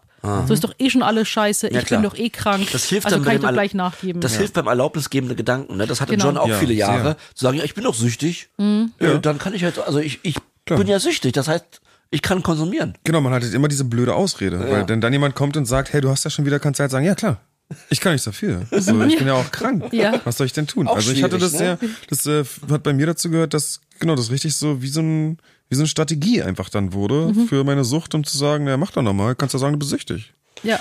Und ähm, ja, okay, das spürst du sozusagen auch. Ja, ist immer sehr schwierig, ob man sich darüber identifiziert und inwiefern. Ich denke auch immer wieder, wenn Leute mir auch zum Beispiel sagen, ja, ich bin halt depressiv, denkst du, ja, aber achte darauf, dass du nicht für immer depressiv bist, sondern dass es jetzt gerade eine akute Phase ist. Weil sobald man sich identifiziert, ist man ja auch irgendwo gefangen. In, in dieser, also man zieht sich ja damit so eine, so eine Rüstung an. Ne? Meine, genau, es ist, aber super auch wichtig, ist aber auch wichtig anzuerkennen, dass man es hat. Selbstverständlich. Die Frage ist nur, ob man Genau. es für sich selbst als äh, dann instrumentalisiert. Ja, na, und ob man halt denkt, was ich immer wichtig finde, ist, man ist halt, das ist halt ein Teil von dem, was man ist. Genau, und der ist Rest nicht- ist halt ja noch viel mehr. Also ich bin halt ganz vieles und halt auch abhängig. Aber halt das andere ist viel, ich bin halt viel wichtiger, als dass ich Vater bin. Oder also oder andere Dinge, die ich halt tue. Ja, und das, ähm, das glaube ich, manchmal denke ich halt so, dass, dass Leute dazu tendieren, sich das dann anzuziehen und dann auch dabei zu bleiben und sich nicht darauf auszuruhen, aber wie du schon sagst, dann hat man immer so ein bisschen teilweise noch einen kleinen Grund. Ja, ich sag, dass ich essgestört bin, aber ich glaube, so mit dem Begriff Erkrankung und süchtig, ich stelle mir immer so ein Bild vor. Ich glaube, ich würde mir selber keinen Stempel äh, auf die Stirn kleben, sondern eher so, ich habe irgendwie so ein Viech oder einen Hund an der Leine mit so einem Stachelhalsband. ich sehr gut, und das ist ja. halt dann quasi die Sucht, die mich oder Erkrankung, die mich begleitet, aber die ist nicht mehr auf den Leib tätowiert. Ja, ja. So stelle ich mir das eher vor. Also früher war es auch so, ja, manchmal reißt sich dann irgendwie so das Viech, der Hund, so von der Leine und rastet halt komplett aus und zerfleischt halt alles. Und manchmal muss ich wieder an die Leine packen und so. Und deswegen, das ist für mich ein angenehmeres Bild, weil Ja. ich auch weiß, irgendwann habe ich den Hund auch unter Kontrolle und wir sind Freunde und er macht Sitz, wenn ich sage, und Oh. Platz, wenn ich, wenn ich das möchte. Und den muss ich halt einfach noch weiter trainieren. Also das ist für mich deswegen, weil das andere war für mich so, okay, ich bin eh krank, Stempel hier, nur Ja, let's ja. go. Und das war schwierig. Das, ist ein gut schön, das ist ein schönes Bild. Wir reden ja oft vom Onkel. Ja, aber es ist ganz schön, das Ganze mit dem Hund. extern zu halten. Ja, ne? ja. Komm, wir sourcen das mal Ich finde aus. das gerade gar nicht schlecht. Ich habe einen Hund äh, Ja. und, und, und mal gucken, wie ich mit dem umgehe und wie ich den trainieren kann. Das ist halt ein weirdes Bild, wenn man jetzt unseren Onkel nimmt und den an der Leine führt, weil dann wird's irgendwie, ich weiß auch nicht, da müssen wir vielleicht noch bis zur Sexfolge warten. Das- kann jeder machen, wie er möchte. auch, auch wie der Onkel es will vielleicht, da muss man auch drauf achten. äh, ja, das ist, aber ich finde das ein schönes Bild, dass du das mal anders transformiert hast, weil bei uns ist es immer der Onkel, der quasi der bescheuerte Onkel aus der Verwandtschaft, den man nicht los wird, Ja, der, okay. der auf der Couch pennt, keine Miete zahlt. Genau, der AfD wählt. AfD wird, den, den Kühlschrank Genau. leer ist, das Klo voll scheißt, aber Scheiße. du wirst ihn nicht los und der Ja. labert halt nur Mist. So habe ich meine Sucht immer personalisiert irgendwie. Ja. Ähm, aber das mit dem Hund ist auch nicht schlecht und der Leine. Jetzt eher so ein Begleiter. weißt Ja, ja. Ja, das finde ich sehr gut eigentlich, ne? Weil Ja. das, äh, genau, das, das nimmt ja auch dieses, sich darüber zu identifizieren. Wenn ich sage, ich habe einen Onkel im Gehirn, ist erstens eklig und zweitens scheiße. Ja. Und äh, ja, das ist eigentlich ganz gut. Finde ich ein sehr gutes Bild. Vor allem habt ihr vielleicht- weniger Unordnung bei euch zu Hause Ja, im Kopf. Das Dann könnt ihr stimmt, das stimmt, bisschen- Sophia. Dann könnt ihr den Hund draußen in der Hütte lassen. Genau. Sollte man ja nicht, aber wisst ihr, wie ich meine. Springen wir doch mal zu dem berühmten, wie der, der Tiefpunkt der Tiefpunkte, Mhm. Rock Bottom. Ja, Öffnen wir mal diese Tür. ist auch eine Stadt bei SpongeBob. Kennt ihr Rock Bottom da unten? Ich habe SpongeBob nie Ich Liebe? SpongeBob. Okay, aber wir driften ab. Wieder zurück zum Thema. So hat jeder seine. Ja, Äh, ähm, kannst du den Rock Bottom benennen? ja 2019. Also da, also, äh, also die ganzen Jahre zuvor ähm, mich immer wieder versteckt, weil ich zugenommen habe, mich zurücktrainiert. Es war mein Jahr bestand, es sah eigentlich jedes Jahr gleich aus. Januar bis April war FIBO-Diät. FIBO, die größte Fitnessmesse in Köln. Bis dahin Diät haben, dann danach die Anspannung fällt ab, oh, locker lassen. Sorry. Und dann geht's wieder ins Bist du Fressen. da aufgetreten? Hattest du Sponsoring-Deals oder was war der Druck dahinter? Nee, ich war stand bei, ähm, bei einer Firma, Sportnahrungsergänzungsmittel oder Klamotten stand ich da und habe Meet and Greet gemacht, vier Tage lang. Also schon vertragliche Verpflichtungen, wo du dann auch so aussehen musstest, wie du aussehen musstest. Ja, also, wie gesagt, wollte ich ja auch mich, äh, wollte ich mich ja auch nicht schämen oder jetzt irgendwie Hate-Kommentare haben. Ja. Und es war ja so sehen und gesehen werden und da war so ein gewisser Druckfaktor auch Okay, dahinter. Aber ich wollte nur wissen, dass da auch Druck war, oh, Fragen. Ja. Aber wird Ja, da auch sehr. was Ja. festgelegt, richtig? Von jetzt zum Beispiel, wenn man mit Firmen zusammenarbeitet, haben Mhm. die dann auch schon eine, also haben die vertraglich festgelegt eine Erwartung, wie man auszusehen hat? Gibt es sowas? Gibt es da extra Klauseln Sowas für? gibt's, ja. Krass, ja, okay. Aber ähm, das merkst du eher auch so, äh, wie du in Shape bist, wie du ja auch dann quasi gebucht wirst. Aber dazu Ja, ja, kommen gut, wir dann gleich zu 2019. Ja, machen wir, Davor habe ich ja. es noch nicht so erlebt. Äh, und dann, zwei, das war halt 2015, 16, 17, habe ich schon gemerkt, 17 hatte ich dann auch eine sehr, sehr schwere Trennung und war emotional komplett am Ende und habe dann gemerkt, okay, ähm, eigentlich, also ich habe mich unglaublich dick gefühlt. Du, es kommt ja auch Körperdysmorphie mit dazu, also eine Körperbildstörung, dass du dich anders siehst, als du eigentlich bist. Wenn ich heute die Bilder von 2017 anschaue, äh, verstehe ich die Welt nicht. Aber damals äh, wollte ich jetzt zum Beispiel auf gar keinen Fall bauchfrei rumlaufen. Ich hab, äh, war in so Klamotten. Ich habe dann auch 2018 auch eine Jacke angehabt und die Leute meinten, hey, zieh mir doch mal deine Jacke aus. Ich wollte aber nicht armfrei rumlaufen. Und damals 2018 war ich halt Warum? Warum? weil ich mich geschämt habe. Also meine Arme sind so, äh, ich habe eigentlich sind meine Arme meine Vorteile. Also ich habe eigentlich schon ziemlich ausgeprägten Bizeps und Trizeps, aber wenn da halt äh, Körperfett drüber ist, dann wirken sie auf Bildern einfach nur massiv. so. Und äh, ich wollte halt auf den Bildern ja nicht irgendwie nur noch Oberarm sehen von mir. Aber das ist objektiv betrachtet, wäre das gar nicht so gewesen wahrscheinlich. Nein. In- ja. Also wenn ich die Bilder anschaue, äh, ich war sehr schlank zu der Zeit. Oh, Aber fühlt man sich halt nicht so. Ja klar. Und für dich, für dich waren das unglaublich riesige Oberarme. richtig. Ja, ja. Aber nicht so, wie ich sie haben wollte. schon klar. Mhm. Genau. Ja. Und äh, habe die Diät halt nie zu 100% richtig geschafft, habe mich sowieso nie angekommen gefühlt, so in meinem Körper oder dass ich jetzt mal fertig bin, sondern es, ist ja, es geht ja immer weiter. Also Mhm. du, 2018 hatte ich ja dieses, dieses Sixpack zum Beispiel. Ich habe mich ja nicht so gefühlt, so, ah, jetzt ist da, so, passt, super, sondern es war halt dann, äh, es war, ging ja immer weiter. Weitere Kaloriendefizit und weiteres Training und so weiter, bis es halt nicht mehr, bis mein Körper halt aufgegeben hat. Und dann 2019 habe ich mich auf die FIBO wie jedes Jahr vorbereitet. Ähm, alles war sehr angespannt, so mit äh, Kooperationspartnern, mit meinem damaligen Trainer, mit der Familie, überall hat es irgendwie gebrannt. Und dann habe ich halt äh, meinen alten Trainings- und Ernährungsplan gemacht und habe dann gemerkt, irgendwie funktioniert der nicht mehr. Aber warum nicht? Habe ich jetzt irgendwas nachhaltig meinem Körper kaputt gemacht, dass er halt nicht mehr reagiert? Weil ich habe mich immer auf die Waage gestellt. Wir hatten auch so eine Gewichtsoptimierungsgruppe, wo sie jeder jeden Tag sein Gewicht gepostet hat. Oh Gott. Oh mein Gott. Und ich habe ja dann halt krass, und ich habe dann halt nicht abgenommen und ich wusste, ich habe die Welt nicht mehr verstanden und dann so ja, hast du schon wieder gefressen? Und ich so nein, ich ich habe nicht gegessen, ich trainiere, ich halt Diät, Hast du unglaubliche Panik gehabt, oder? ja, ja, extrem. Ja. Das war das Schlimmste. Und dann habe ich gesagt, ja, ich nehme nicht mehr ab und ich weiß nicht warum. Und ich habe mich auch äh, richtig übersäuert gefühlt. Äh, ganz komisches Gefühl. Und dann habe ich gedacht, okay, ich muss jetzt aber die Suppe habe ich mir selbst eingebrockt, weil Weihnachten, Silvester ist ja immer die schwierige Zeit. Das ist so eine richtige Fressorgienphase so. Und die habe ich, äh, das ist bei mir jedes Jahr immer schwierig und die habe ich halt davor halt vollkommen ausgerastet und das musste ich halt alles wieder ausbaden. Und dann ich jetzt aber, ich bin ja die gleiche Sophia im Inneren. Ich möchte trotzdem zur FIBO gehen und halt mich da hinstellen. Ist auch schon angekündigt, Leute werden da wahrscheinlich warten und so weiter. Und ähm, dann bin ich da hingefahren und dann auf dem Weg nach Köln von München im Auto habe ich den Anruf bekommen, ja, äh, ich hatte nämlich damals ein Sophia Thiel Magazin, also äh, wo ich drauf war. Und die, genau, Print. Ja. Und da war eine zweite Ausgabe, haben wir schon geshootet im Februar dafür. Und äh, wurde aber gesagt, ja, Bilder können nicht verwendet werden, weil das äh, quasi der Körper so anders aussieht als bei der ersten Ausgabe. Und du solltest dir überlegen, ob du überhaupt auf die FIBO gehen möchtest, weil das könnte einen erheblichen Image-Schaden bedeuten. Oh Gott. Gott, ey. Und es war halt für mich so das Beschämendste, was man sich vorstellen Das kann. glaub ich. So, du bist zu fett, geh da nicht hin und Wir äh, können das, wir können die Bilder nicht veröffentlichen. ja, genau. Genau, du Oh siehst nicht gut genug aus. Ist ja auch Ja. ganz sind wir ja wieder beim, bei dem Urthema, was du dir seitdem du fünf Jahre alt bist anhören musst. Genau. Dabei siehst du top aus, gerade aus, aus dieser weirden Sicht. Ja, Ja. Aber auch das reicht nicht. nee. Weil das Sixpack nicht da war. Und das hat mich halt immer so äh, verfolgt. Und dann habe ich halt ähm, gesagt, es war, ich habe jetzt davor immer Ja gesagt. Zu jedem Termin. Ja, klar schaffe ich das. Und ich habe auch jeden davon überzeugen können, dass auch bei mir alles passt. Weil ich habe auch, Lügen kommt ja auch mit einher. Oh, ja. Das ist Das ist auch ein interessant. großes genau, lass Thema. uns, äh, können wir kurz über Lügen reden? Ja, gerne. Ja. Also nur als kurze Einblende sozusagen. Eine Ein- Lügeneinblendung. Genau. Soll ich sagen? Äh, Erzähl mal. Damit möchte man niemanden verletzen. Also das war so meine Intention, aber irgendwann weiß man sich nicht mehr anders zu helfen. Ja. Zum Beispiel, weil das ist ja auch ein ganz großes Charme, hält das alles ja so extrem am Leben. Und Ja. das war so das Schlimmste für mich.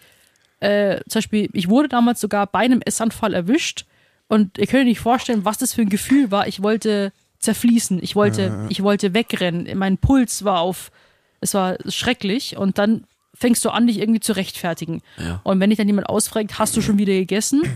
Damals ähm, wurde sogar das Wort des Code, also Fressi, dafür, wir haben ja Fressi gesagt. Fressi? So? Oh Gott. Wie so ein Scheißhund. Und äh, ich so, nein, ich habe nicht gefressen. So, und dann versuchst du halt damit, ja, keine Diskussion aufkommt, auf die du keine Antworten hast. Ja, ja. Damit, dass du dich nicht, dich nicht so extrem schämen musst, dass du äh, nicht verstoßen wirst und so weiter. Und deswegen, äh, klar, habe ich manchmal gesagt, ich gehe ins Gym und bin zum Supermarkt gefahren. Das heißt, Also- du hast zu Hochzeiten auch äh, sehr viel gelogen. Ja. Also eins, da muss ich kurz sagen, wenn man das jetzt rausschneiden würde, eins zu eins, wie bei genau den Lügengeschichten, die wir auch kennen. Ja. Alles über Scham, alles über, über Schuldgefühle, ähm, Aber so Selbsterhalt. mehrere im Umkreis war das bei mir. Ja, ja. Also ich habe versucht, dem Management ein gutes Bild auch Ja, zu ja darzustellen, auch, dass mir gut ja. geht. So alles stabil, ich habe alles unter Genau, Kontrolle. klar. Sonst kann man da nicht Wir weitermachen. haben ja auch gesagt, Ja, wir haben nicht genau. konsumiert, ist alles gut. Ja. Also, wir haben ja auch unser näherstes Umfeld äh, täglich angelogen. Genau, das scheint wirklich genau gleich zu sein. Ja. Also auch, genau, ja. Und das macht dich, äh, warst du auch am Ende, kurz, wir gehen gleich wieder zurück Mhm. zum Rock Bottom, äh, äh, auch einsam, Ja, extrem. alleine? Ja. Also das war schon so, äh, Hast du geweint? Ja, natürlich, die ganze Zeit.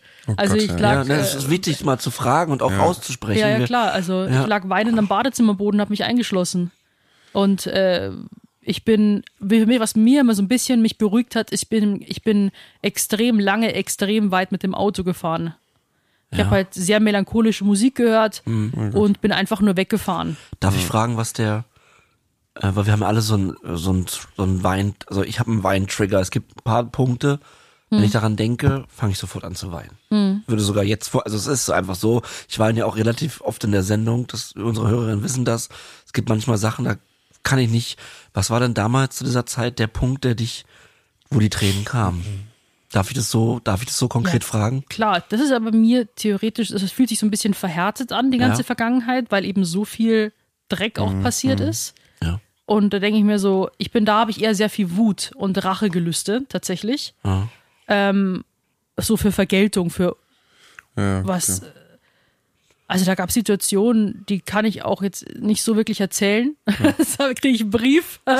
aber ähm, das ist aber, das waren, wenn man die wüsste, würde sich, glaube ich, das Bild mehr ergeben. Da würden sich einem die Zehennägel kringeln. Aber ähm, es war dann schon so, ich habe eigentlich hauptsächlich nur geweint, wenn ich mich erklärt, also wenn ich jetzt quasi über generell das Essen gesprochen habe, ähm, über den Druck auf Social Media, äh, mein Körper. Also ich habe eigentlich, sobald sobald ums Essen ging, habe ich eigentlich immer geweint. wenn mich jemand wieder darauf angesprochen hat, warum ich so zugenommen habe. Und äh, ich habe hab, teilweise bin ich ja auch gar nicht irgend- nirgendwo mehr hingefahren, weil ich schon gewusst habe, dass ich gemustert werde.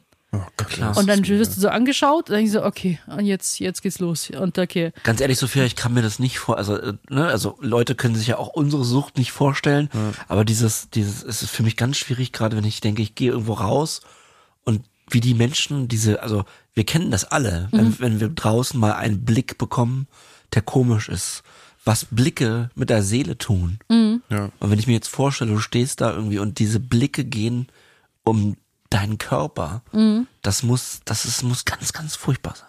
Ja, also damals schlimmer als heute, weil heute ist die Katze aus dem Sack. Also das hat mich wirklich extrem befreit. Aber damals, ich habe mich ja auch, ich war in immer irgend, irgendwelchen abgelegenen Gyms, wo mich ja keiner sehen kann. Weil wenn er nicht erkan erkannt wäre, dann in Fitnessstudios. Ja, Und da ist ja natürlich die Bewertung am extremsten. Ja, klar. Das entmenschlicht ja auch total wieder. Also das Da ist ja, wieder das bei der nimmt, Menschlichung, Genau, das nimmt dir ja komplett, wer du bist, eigentlich auch. Also das ist ja, das ist ja sowieso, das, das Grundproblem, finde ich, bei den Essstörungen ist, dass es ja da, da geht's ja da um Dinge, dass man, man, man zieht sich ja einen Schuh an und denkt, man ist jemand, obwohl das worüber man sich dann identifiziert, der gar nicht relevant ist eigentlich.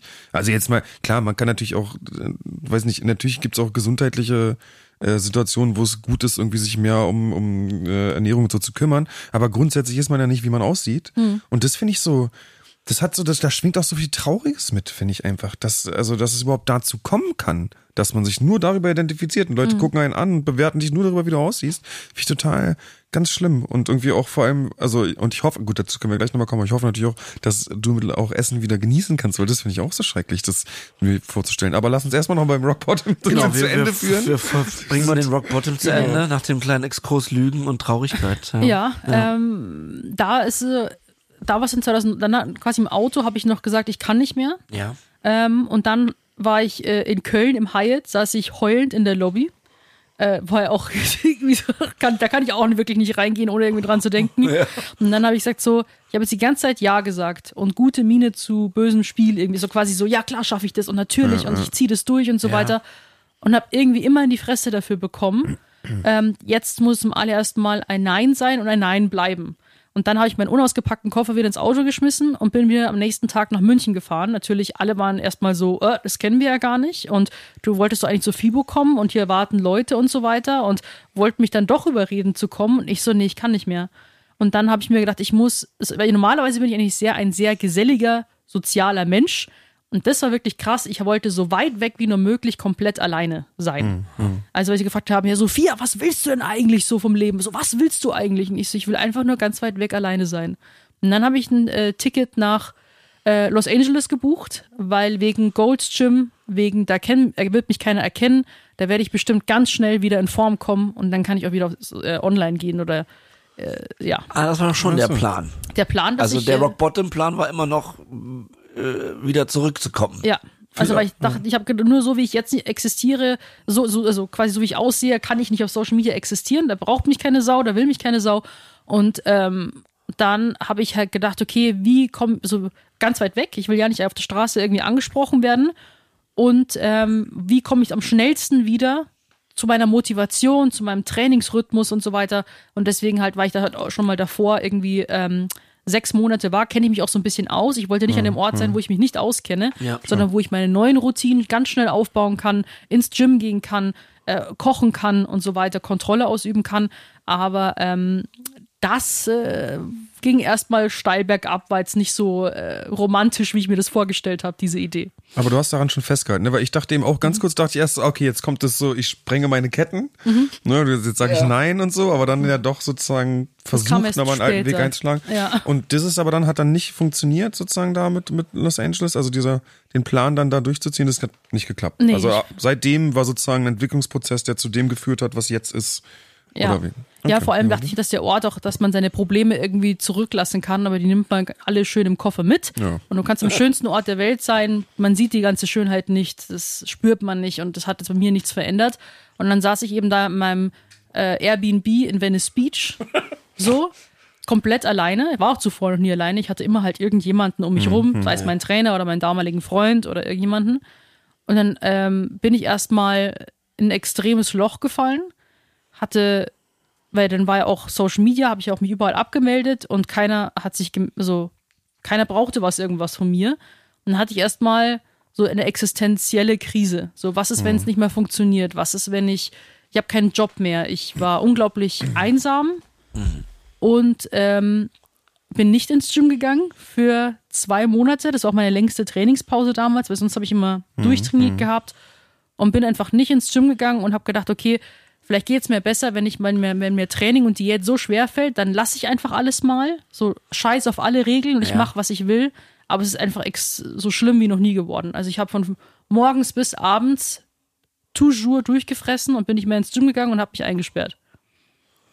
Kommen wir jetzt zu dem Punkt, du wolltest mal so einen Fressanfall beschreiben. Wäre das die Stelle, wo das passt? Ja, dort war schon extrem in Los Angeles, weil du kannst dich ja dort entweder extrem gesund ernähren, wenn du möchtest, hast du überall Möglichkeiten, aber auch extrem ungesund. Mir fällt es sehr schwer, das Wort Fressanfall auszusprechen. Ich weiß gar nicht, Ja. ob das, äh, gibt es da ein anderes Wort für oder ist das, ist das das ja, Wort? was- Essattacke kannst du auch Essattacke, okay. Fressen hört sich ein bisschen Ja, ja, niederträchtig äh, an. ja. Attacke ist vielleicht ein bisschen, ja, vom Wording her schön. Unangenehm, aber wir sind ja hier die Sendung, wo wir eben auch diese Dinge äh, sagen wollen, Mhm. damit eben die Leute draußen sich vielleicht wiedererkennen und Ja. merken, ah, das habe ich auch.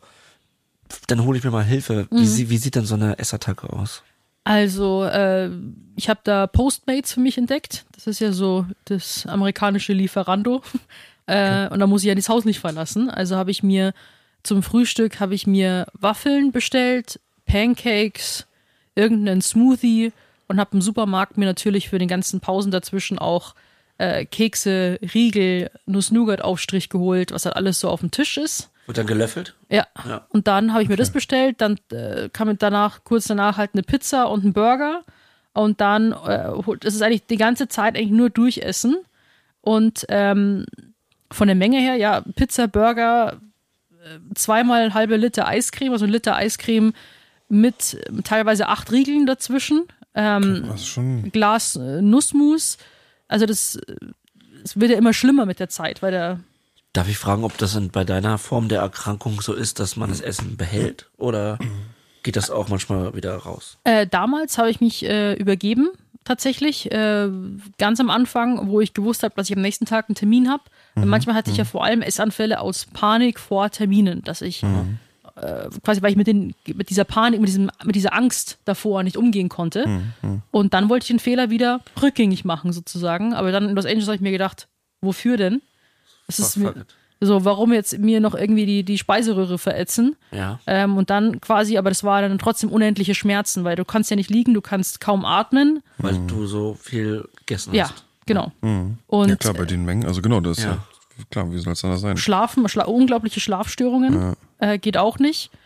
Und ähm, genau, also auch so ex extreme, also auch so Hitze einfach extrem und äh, fühlt sich nicht gut an. Weißt du, da habe ich auch gerade Parallelen, weil nicht schlafen, nicht hinlegen können, Mhm. vielleicht in deinem Fall auch Schmerzen, aber wenn du auf Kokain bist drei Tage, dann liegst du auch nicht. Mhm. Ja, weil du kannst dich, kannst dich überhaupt nicht still, du bist die ganze Zeit auf so einem ganz weirden Film und Mhm. das sind alles äh, auch Parallelitäten, muss ich sagen.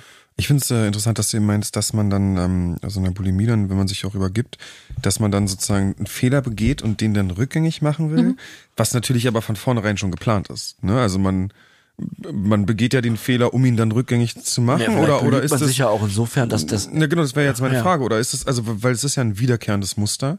Eigentlich müsste man sich ja dessen bewusst sein, dass das passiert, ne? Dass man dann eine Attacke kriegt und sich dann, um es dann vermutlich auch wieder sich zu übergeben. Wie, wie ist denn da von dem Mindset? Also weiß man das davor? Ist das, oder denkt man immer wieder, Ich will nicht behalten? ja. Also, was ist so der Gedanke? Tatsächlich, also ich mag jetzt hier nicht für jeden sprechen, das Ja. ja, nee, jeden das anders. geht sowieso nicht. Genau, aber bei mir war das so, dass ich tatsächlich nichts geplant habe und dass ich zum Beispiel aufstehen konnte manchmal. Es war ein guter Tag. Und dann am Ende des Tages habe ich komplett innerhalb von einer halben Stunde alles vernichtet und bin da aber so, was gerade passiert. Ich habe es immer so okay. beschrieben, wie, wie so ein Hai, der im Blutrausch ist, der wo die Augen so nach hinten klappen Ja. und erst wieder aufwacht, wo alles zu spät ist. Und dann wachst du so auf und es ist alles schon passiert und du hast, hast, du hast es nicht kommen sehen. Wie, Also wie es- das im Rückfall manchmal ja auch. Dass Genau. man einfach, Ja. dass es passiert ist, plötzlich Du denkt man, kannst- scheiße, ich habe das du Zeug kannst, einen, geholt. gut- du, hast- du kannst einen guten Tag haben, Mhm. Wo du, wo dir klar ist, also ne, es gibt immer diese Klassiker, du hast Probleme, bla bla bla, oder du bist Ja. mittendrin in der aktiven Sucht. Aber man kennt natürlich auch, also ich kenne das sehr gut, du hast einen guten Tag, es ist alles in Ordnung. Mhm. Auf einmal äh, schaltet sich, und das klingt für Außenstehende wirklich ganz schwer, das nachzuvollziehen, Mhm. kommt dieser Autopilot. Autopilot, ja. das ist ein tatsächlich, es gibt kein besseres Wort. Es wird auch in der Therapie auch benutzt, Autopilot. Genau, es wird Also, sogar von Therapeuten benutzt und es ist wirklich, ich kann verstehen, dass das auch gerade für mein Umfeld, was denn für ein Autopilot?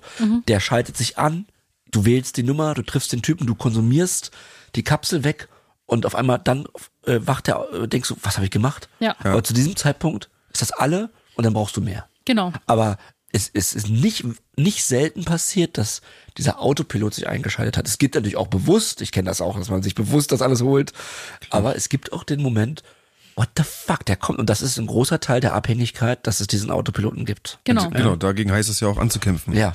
Das ist ja, genau. Das ist jetzt mit das Schwierigste für uns, äh, die Angst vor dem Autopiloten. Ja. Mhm, Aber da kann ich sagen, zum Beispiel dieses, diese Schockmomente, dieses plötzlich Aufwachen, dieses, dieser Autopilot, der hat sich bei mir relativ gelegt.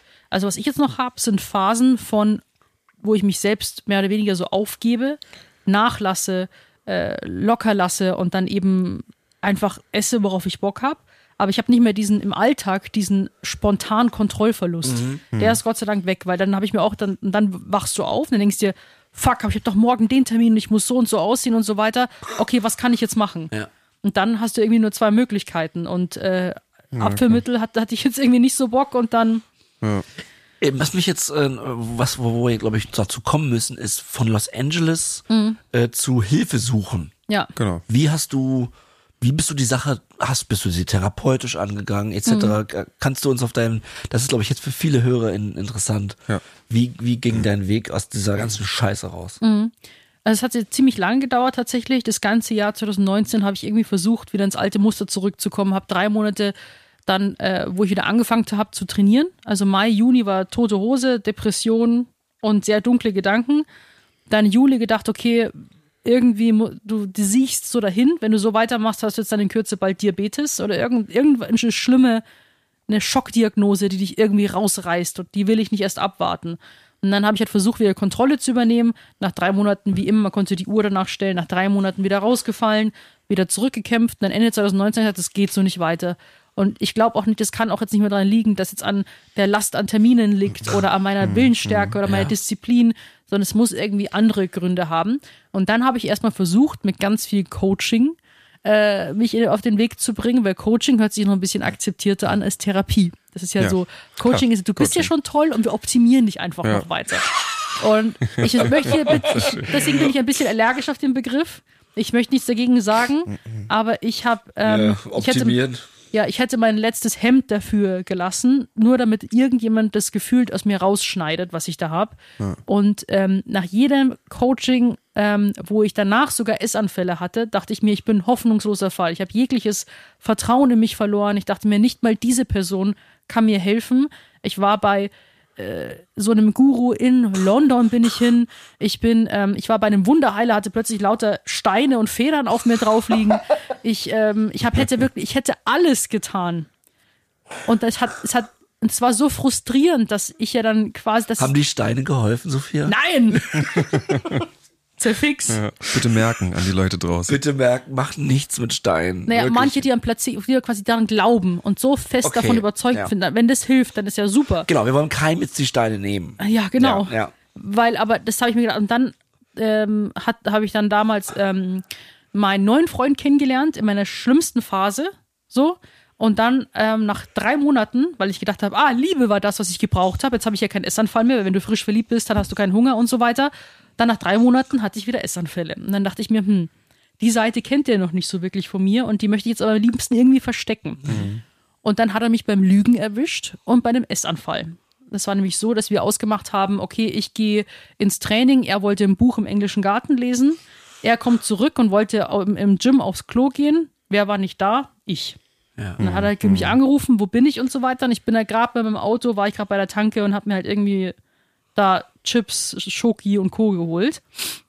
Und äh, natürlich erstmal auch die ganzen, ich habe meistens im Auto gegessen, wo ich immer, immer unterwegs bin, mhm. wo ich nicht mhm. stehen bleibe. Ich ja, musste immer in Bewegung bleiben. Und dann habe ich halt die Spuren alle vernichtet, schnell irgendwie das Müll sind, sauber machen und das so. Das sind alles so Konsummuster. Ne? Das sind wirklich absolut. Also ja. wahnsinnig. Ja. Das, das sind Konsummuster. Das ist mhm. Wahnsinn, ja. Ja, es war immer, also Autofahren, das war echt, äh, da bin ja. ich, wie weit ich da rausgefahren bin. Ich wusste gar nicht mehr, wo ich bin. So, so weit bin ich weggefahren. Und dann bin ich ja wiedergekommen, dann kam er gerade in die Ecke und er war so, hä, was passiert hier gerade? Warum ja. lügst du mich an? So, ja. hast du eine Affäre oder was ist jetzt da los? Klar, klar. Und dann habe ich auch nicht gewusst, ähm, wie ich, äh, was ich jetzt sagen soll. Und äh, wollte, habe gesagt, ich habe schon so viel dadurch verloren, ich kann doch jetzt nicht auch schon die neue Beziehung aufs Spiel setzen. Ja. Und dann habe ich gesagt, okay, das ist mein allerletzter Strohhalm, widerwillig bin ich in die Therapie gegangen und dann habe ich schnell gemerkt, wie geil das ist, heute absoluter Fan. Also, hast du ihm alles gesagt in diesem Moment? Das hast du gerade übersprungen. Mm, ich habe damals immer, nee, ich konnte nicht mehr Essstörungen aussprechen. Ich, ich habe eine Essensproblematik. Okay, gut, aber dann hast du ja trotzdem. Ja, aber gut, das, das ist ja in Ordnung. Ja. Also das, ja. es geht doch darum, wie fange ich an, zum ersten Mal die Wahrheit zu sagen. Ja, richtig. Das ist ja ein ganz wichtiger Punkt. Mhm. Ich habe das zum Beispiel nie geschafft in meiner Beziehung. Bis zum schwer. Ende. Ich habe nicht geschafft. Wie oft hat sie mich gefragt, hast du konsumiert? Mhm. Ja? Und ich hätte, äh, ich bereue das bis heute so sehr, dass ich ähm, meiner liebsten Person, das, war, das ist ein wichtiger Punkt, was du mhm. gerade gesagt hast, ich habe es nicht geschafft, die Wahrheit zu sagen, mhm. was mein Problem ist, sondern äh, immer wieder gelogen, bis, bis sie nicht mehr da war. Ja.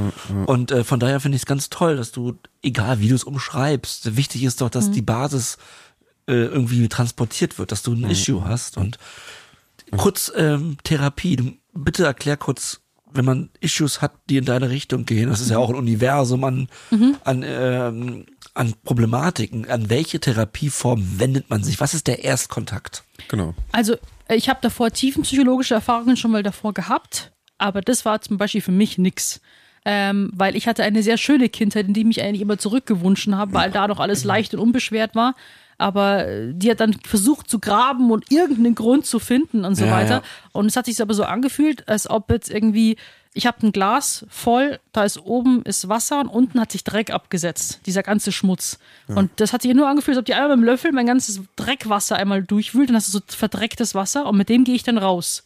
Oder hatte teilweise nach der Therapiesession hatte ich Essanfälle. Ja. Weil ich drüber ja, nachgedacht okay. habe, boah, was ist mir eigentlich alles schon passiert und was ist das eigentlich alles für eine Scheiße hier ja. und äh, war so frustriert einfach nur. Und dann habe ich eben meine Therapeutin kennengelernt und da muss ja natürlich auch dann der Match stimmen, muss ich irgendwie auch verstehen. Ähm, und äh, die Verhaltenstherapie war für mich dann das im Hier und okay, Jetzt, das hat mir extrem geholfen. Ich gesagt so, ich will auch jetzt nicht wissen, was ich jetzt da vor 10, 15 Jahren gemacht habe. Ich muss jetzt wissen, was ich mache, wenn mich was triggert, ich in diese extreme Anspannung verfalle und komplett eskaliere. Das heißt, eine normale, Entschuldigung, das in Anführungszeichen, aber aus mhm. unserer, also eine Verhaltenstherapie ja. ist eine äh, Behandlungsform, die hilft. Für mich, ja, also kann ich sehr empfehlen. Ist ja auch immer individuell, das muss man auch dazu ja, sagen. Ja, natürlich, ähm, natürlich. Aber was ich auch wichtig finde, was du eben auch kurz angekratzt hast quasi, äh, und es geht auch an alle Hörer und Hörerinnen, ähm, das Leben ist, für keinen ist das Leben halt perfekt. Ne? Jeder kann Sachen ausgraben oder schauen. Also wenn man länger als zehn Jahre lebt, dann hat man auf jeden Fall irgendwas erlebt, was nicht cool war. Mhm. Und ähm, ich finde es auch ganz wichtig, sich immer bewusst zu machen, dass das halt auch das Leben ist. Also man muss sich nicht fertig machen, weil man vielleicht mal Scheiße erlebt hat ja. oder weil einem mal was Blödes passiert ist. Das ist alles, natürlich alles ist es wert, um darüber zu sprechen, aber das wenigste ist es wert, um sich dann nur darüber Gedanken zu machen. Oh nein, ist, was ist mir damals passiert oder, oder, oder, oder wie habe ich mich verhalten? Mhm. Ich finde es ganz, ganz wichtig, in der Gegenwart zu leben. Also ganz, ganz wichtig. Und äh, auch da sich nicht wieder nicht darüber zu identifizieren, was mal passiert ist. Klar, Sachen besprechen mit Therapeuten ist gut, aber wie du eben sagst, ne, man kann sich den ganzen Tag eine Platte machen, was ist mir, wie schlimm war das, wie schrecklich war jenes, aber das ist das Leben und das ist die Realität für jeden Menschen, der auf diesem Planeten wandelt, ist es die Realität und kein Leben ist perfekt und ich glaube, ähm, dass man sich da nicht verrückt machen muss. Und Ja, ich glaube, das ist eine ganz wichtige Message. Auf jeden Fall. Also ich, ich spreche, ich möchte auch nicht gegen tiefenpsychologische äh, Therapie auch sprechen. Wenn man Traumata erlebt hat, muss man die auf jeden Ja, Fall ja, aufarbeiten. Ja. Ja. Und äh, ich habe auch so meine Trauma mitgenommen, wo ich aber denke, ich brauche eher im Hier und Jetzt, wollte ich eben eine Toolbox haben, wie so ein Werkzeugkoffer, wo du für jede Situation gewappnet bist. Ah ja, jetzt hole ich schnell mal mein Messer raus. Ah, jetzt brauche ich ein Schwert, jetzt brauche ich ein Schutzschild und so Ja, weiter. total. Und diese, diese Skills quasi, die man sich dann Genau. Aneignet. Die Da ist, wieder alten die, Skills. da, da ist wieder die Gemeinsamkeit. Ja. Wir alle brauchen Skills, um, um zu überleben. Dann, ähm, Ja, bei uns ist ja auch eine Verhaltenstherapie. Also die, die Drogentherapie ist ja auch eine Verhaltenstherapie, die Mhm. das stimmt. Ähm, du hast gesagt vorhin, du, ähm, wir sind jetzt bei der Therapie, du müsstest vieles neu lernen. Kannst Mhm. du da nochmal drüber ein bisschen sprechen, wie du, was du neu gelernt hast und was dir wie geholfen hat, vielleicht? Ja, tatsächlich habe ich in der Therapie schon Thema Hoffnung. Ja, Hoffnung Für auf jeden andere, Fall. ja. Also ich habe davor mir niemals vorstellen können von der Therapie, dass ich es jemals schaffe, mich ohne eine App zu ernähren oder ohne eine Lebensmittelwaage. Oh Gott. Und das habe ich mir gedacht. Ich habe schon krass. gedacht, wenn ich mal irgendwie Familie haben sollte mit Kindern und so weiter, muss ich Essen abwiegen. Dann hat jeder seine eigene Waage. So eine schlimm. Kinderwaage. Das war für mich aber schlimm. Ja, ja, also ich klar. habe da auch ein therapieergänzendes Buch gelesen, das heißt ganz plump Essattacken stoppen und da waren äh, Tagebucheinträge von der Betroffenen drin und was für mich hat so ein Wake-up-Moment war, weil sie hat dann auch so beschrieben, wie sie während der Geburt im Kreissaal eine Essattacke hatte. Oh Gott. Und das war für mich so, äh, das geht, das, möchte ich nicht. Ich muss jetzt unbedingt was tun, weil das war für mich, das hat mich so getroffen, dass ich zum Heulen angefangen habe und da dachte, okay, was so, was möchte ich für ein Vorbild für meine Kinder sein und da auch im Umkehrschluss für, auf Social Media, was will ich da für ein Vorbild sein? Ähm, und das habe ich dann irgendwie so äh, irgendwie so erkannt und dann nach einem halben Jahr habe ich dann schon solche Besserungsfortschritte gesehen, dass ich so viel Freiheit gewonnen habe. Also einmal Sie hat mir gesagt, ja, was ist, wenn Sie mal Ihr Handy verlieren? Dann können Sie sich ja gar nicht mehr ernähren ohne App. Und ich so, ja, hab ich, dann habe ich ganz schön Pech gehabt. Da muss ich mit Zettel und Stift und irgendwie googeln, alles rausgoogeln und so weiter. Und ähm, das hat sie geschafft, dass ich dann wirklich ähm, im Mai 2020 habe ich Therapie angefangen und im Oktober 2020 habe ich einfach mit meinem Freund dann einen Roadtrip gemacht, wo wir dann einfach nichts vorbereitet haben, Sehr ohne gut, ja. Lebensmittelwaage. Ich bin mit ihm essen gegangen. Ich habe sogar mit ihm äh, ein Dessert, also Schokokuchen geteilt und hatte danach keine Essanfälle, was für mich so ein enormes Erfolgserlebnis Das war. glaube ich. Und ich habe mich vor dem Urlaub gewogen und danach und dass mein Gewicht gleich geblieben ist, war für mich auch so ein Erfolgserlebnis, weil damals, Ja, wo ich die wenigen Male eigentlich mehr oder weniger auch abgehauen bin, geflohen, äh, habe ich zum Beispiel nach, was war das, zehn Tage Thailand, habe ich 13 Kilo zugenommen. Oh, krass. Weil es allerdings ist natürlich ja. bei mir auch immer extrem viel Wasser. Also mein Körper speichert unglaublich viel Wasser. Und wenn ich anfange zu essen, dann äh, quelle ich irgendwie auf. Wie so ein Hefeteig. Aber es ist ja dann eine super Erfahrung, die du da gemacht hast. Ja, Dieser Roadtrip. Also, das, zum, zum Glück nicht so krass viel zugenommen. Ja, gar nichts. Also es Ja. war genau gleich. Also, und es waren okay. dann für mich so Erfolgserlebnisse und einfach dann heute, also Stand heute, ist für mich vollkommen normal, essen zu gehen. Okay. Und da habe ich auch Phasen, zum Beispiel, da ist es mir dann auch, ähm, zum Beispiel momentan aktuell jetzt, brauche ich zum Beispiel sehr viel Sicherheit und Kontrolle, weil ich jetzt gerade wieder merke, dass mir die Kon Kontrolle so ein bisschen flöten geht und sich sehr vieles in meinem Privatleben verändert.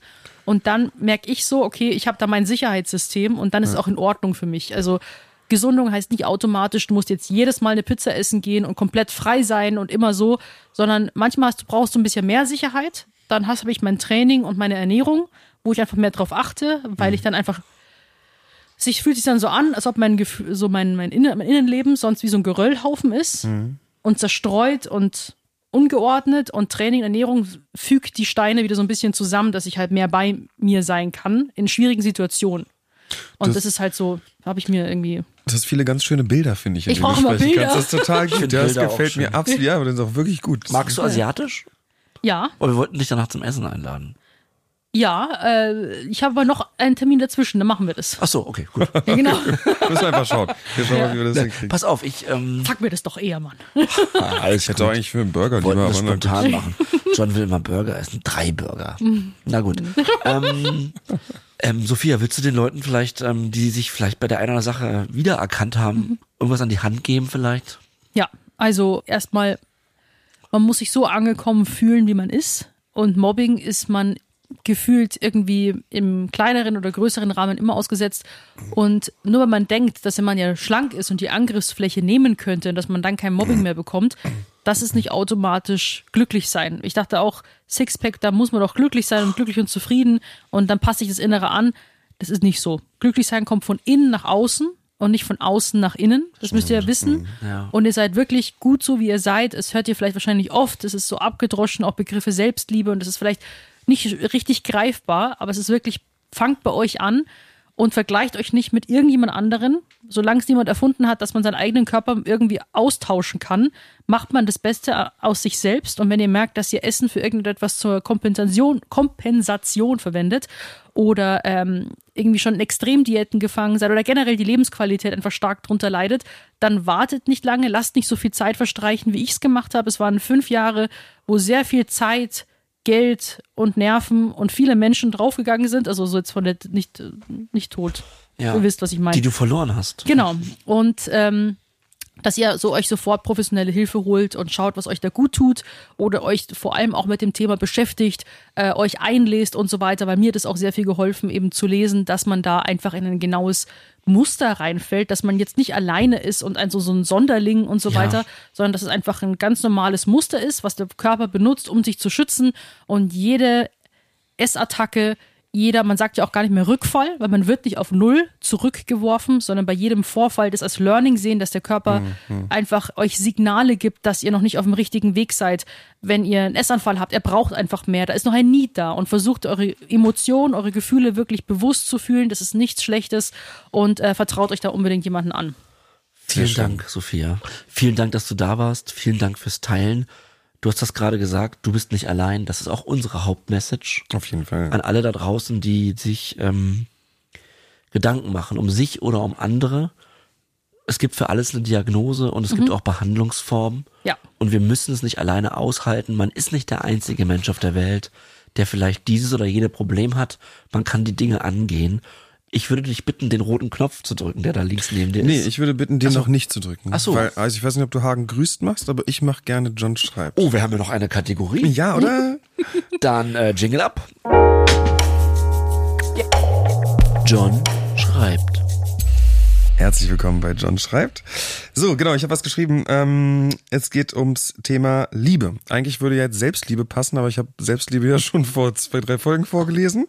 Von daher habe ich jetzt ähm, was anderes und ich werde es einfach mal vortragen. Stets gleich im Kern, frei von Konturen, treibst du dein Spiel auf allen Fluren. Gibst Sinn und Trauer, Leid und Glück. Du stellst dich schlau an, zeigst dich nicht. Zumindest kann man dich nicht greifen. Du bist nicht einfach zu beschreiben. Bleibst du fern, sticht der Schmerz. Ohne dich wird es kalt. Du ernährst unser Herz. Wunden heilt nur die Zeit. Ob Chemie oder göttlich. Und in welchem Gewand, und in welchem Gewand du dich zeigst, ist egal. Du wirst Liebe genannt. Und so weiß man nicht ganz, wer du bist, was du kannst. Dennoch fordern wir alle den unendlichen Tanz. Ja, das habe ich jetzt einfach mal über Liebe geschrieben Wow. und ich hoffe, es gefällt Leck jemandem. mich am Arsch. John ist ja der Lyriker unter uns. Das ist krass. Ja, so, Und genau. das war John schreibt.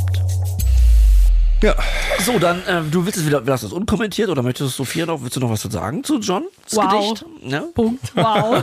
Dank, Dankeschön. Ein Lob von das- Sophia. Team. ja, Wollen wir das mal kriegen? I like.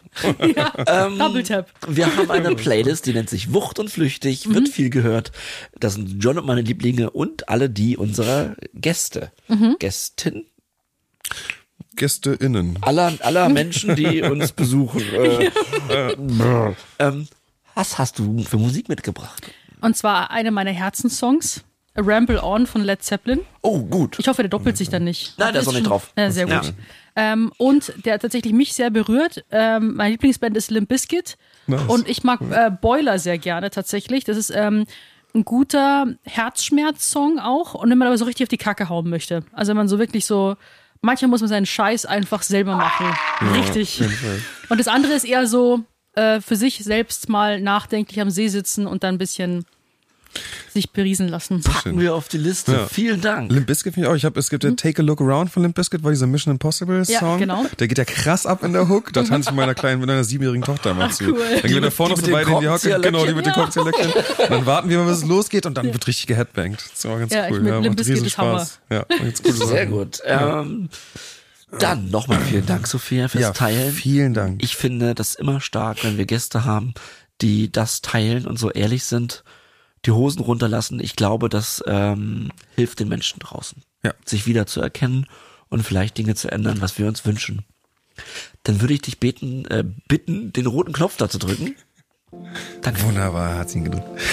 ähm, ja, also wenn, äh, wenn du da draußen äh, selbst mit Substanzkonsum strugglest äh, oder jemanden kennst, äh, Angehöriger bist von jemandem, der mit Substanzen oder auch einer Essstörung oder auch anderen psychischen Krankheiten oder, oder anderen Störungen äh, ja zu tun hat, dann äh, lass dir gesagt sein, dass du dir Hilfe holen kannst. Und zwar jede Menge Hilfe. Wir haben ganz, ganz tolle ähm, Suchthilfesysteme, ganz, ganz viele, also ganz tolle Suchthilfesysteme, nicht Systeme. Ähm, es gibt ganz, ganz tolle Selbsthilfegruppen zu allen Themen. Ähm, es gibt ganz, ganz viele ausgestreckte Hände, die dir helfen möchten oder deinen Angehörigen helfen möchten. Äh, es ist ganz, ganz wichtig, diese Hilfe anzunehmen, denn alleine kommt man aus diesen ganzen Dingen fast nicht mehr hinaus. Deshalb, ähm, Google ist dein Freund in, in diesem Moment, ganz, ganz toll äh, für die Selbsthilfegruppen. Ansonsten gibt es ganz viele Therapieeinrichtungen, ganz viele Therapieformen, wo du mal schauen musst, was für dich passt. Äh, für substanzgebundene Süchte ist da deine Anlaufstelle, die äh, Drogenberatungsstelle äh, in deiner Nähe. Jede Region in Deutschland hat äh, Drogenberatungen. Äh, von daher findest du auf jeden Fall was. Ähm, ansonsten kannst du dich an Ärzte wenden. Äh, und äh, genau, da wahrscheinlich für deinen Hausarzt mal fragen, Auf wenn es mal Fall andere Störungen Hausarzt. gibt. Hausarzt kann auch, sich dem Hausarzt zu öffnen, entschuldige John, ist immer gut. Auch. Auf jeden Fall. Ja? Also auch da einfach ehrlich Ja. sein. Ja. Ähm, da gibt's ja auch eine Schweigepflicht. Also von daher seid ihr da in guten Händen. Holt euch bitte, bitte Hilfe. Ich und Hagen haben dadurch überlebt. Sophia hat auch die Hilfe ganz klar angepriesen. Es gibt sie in Deutschland, es gibt sie in Österreich und der Schweiz vermutlich auch in einem guten Rahmen. Ja. Und äh, bitte, bitte, bitte greift zu. Und wir verbleiben mit einem Bleibt sauber. Bleibt sauber. Bleibt sauber.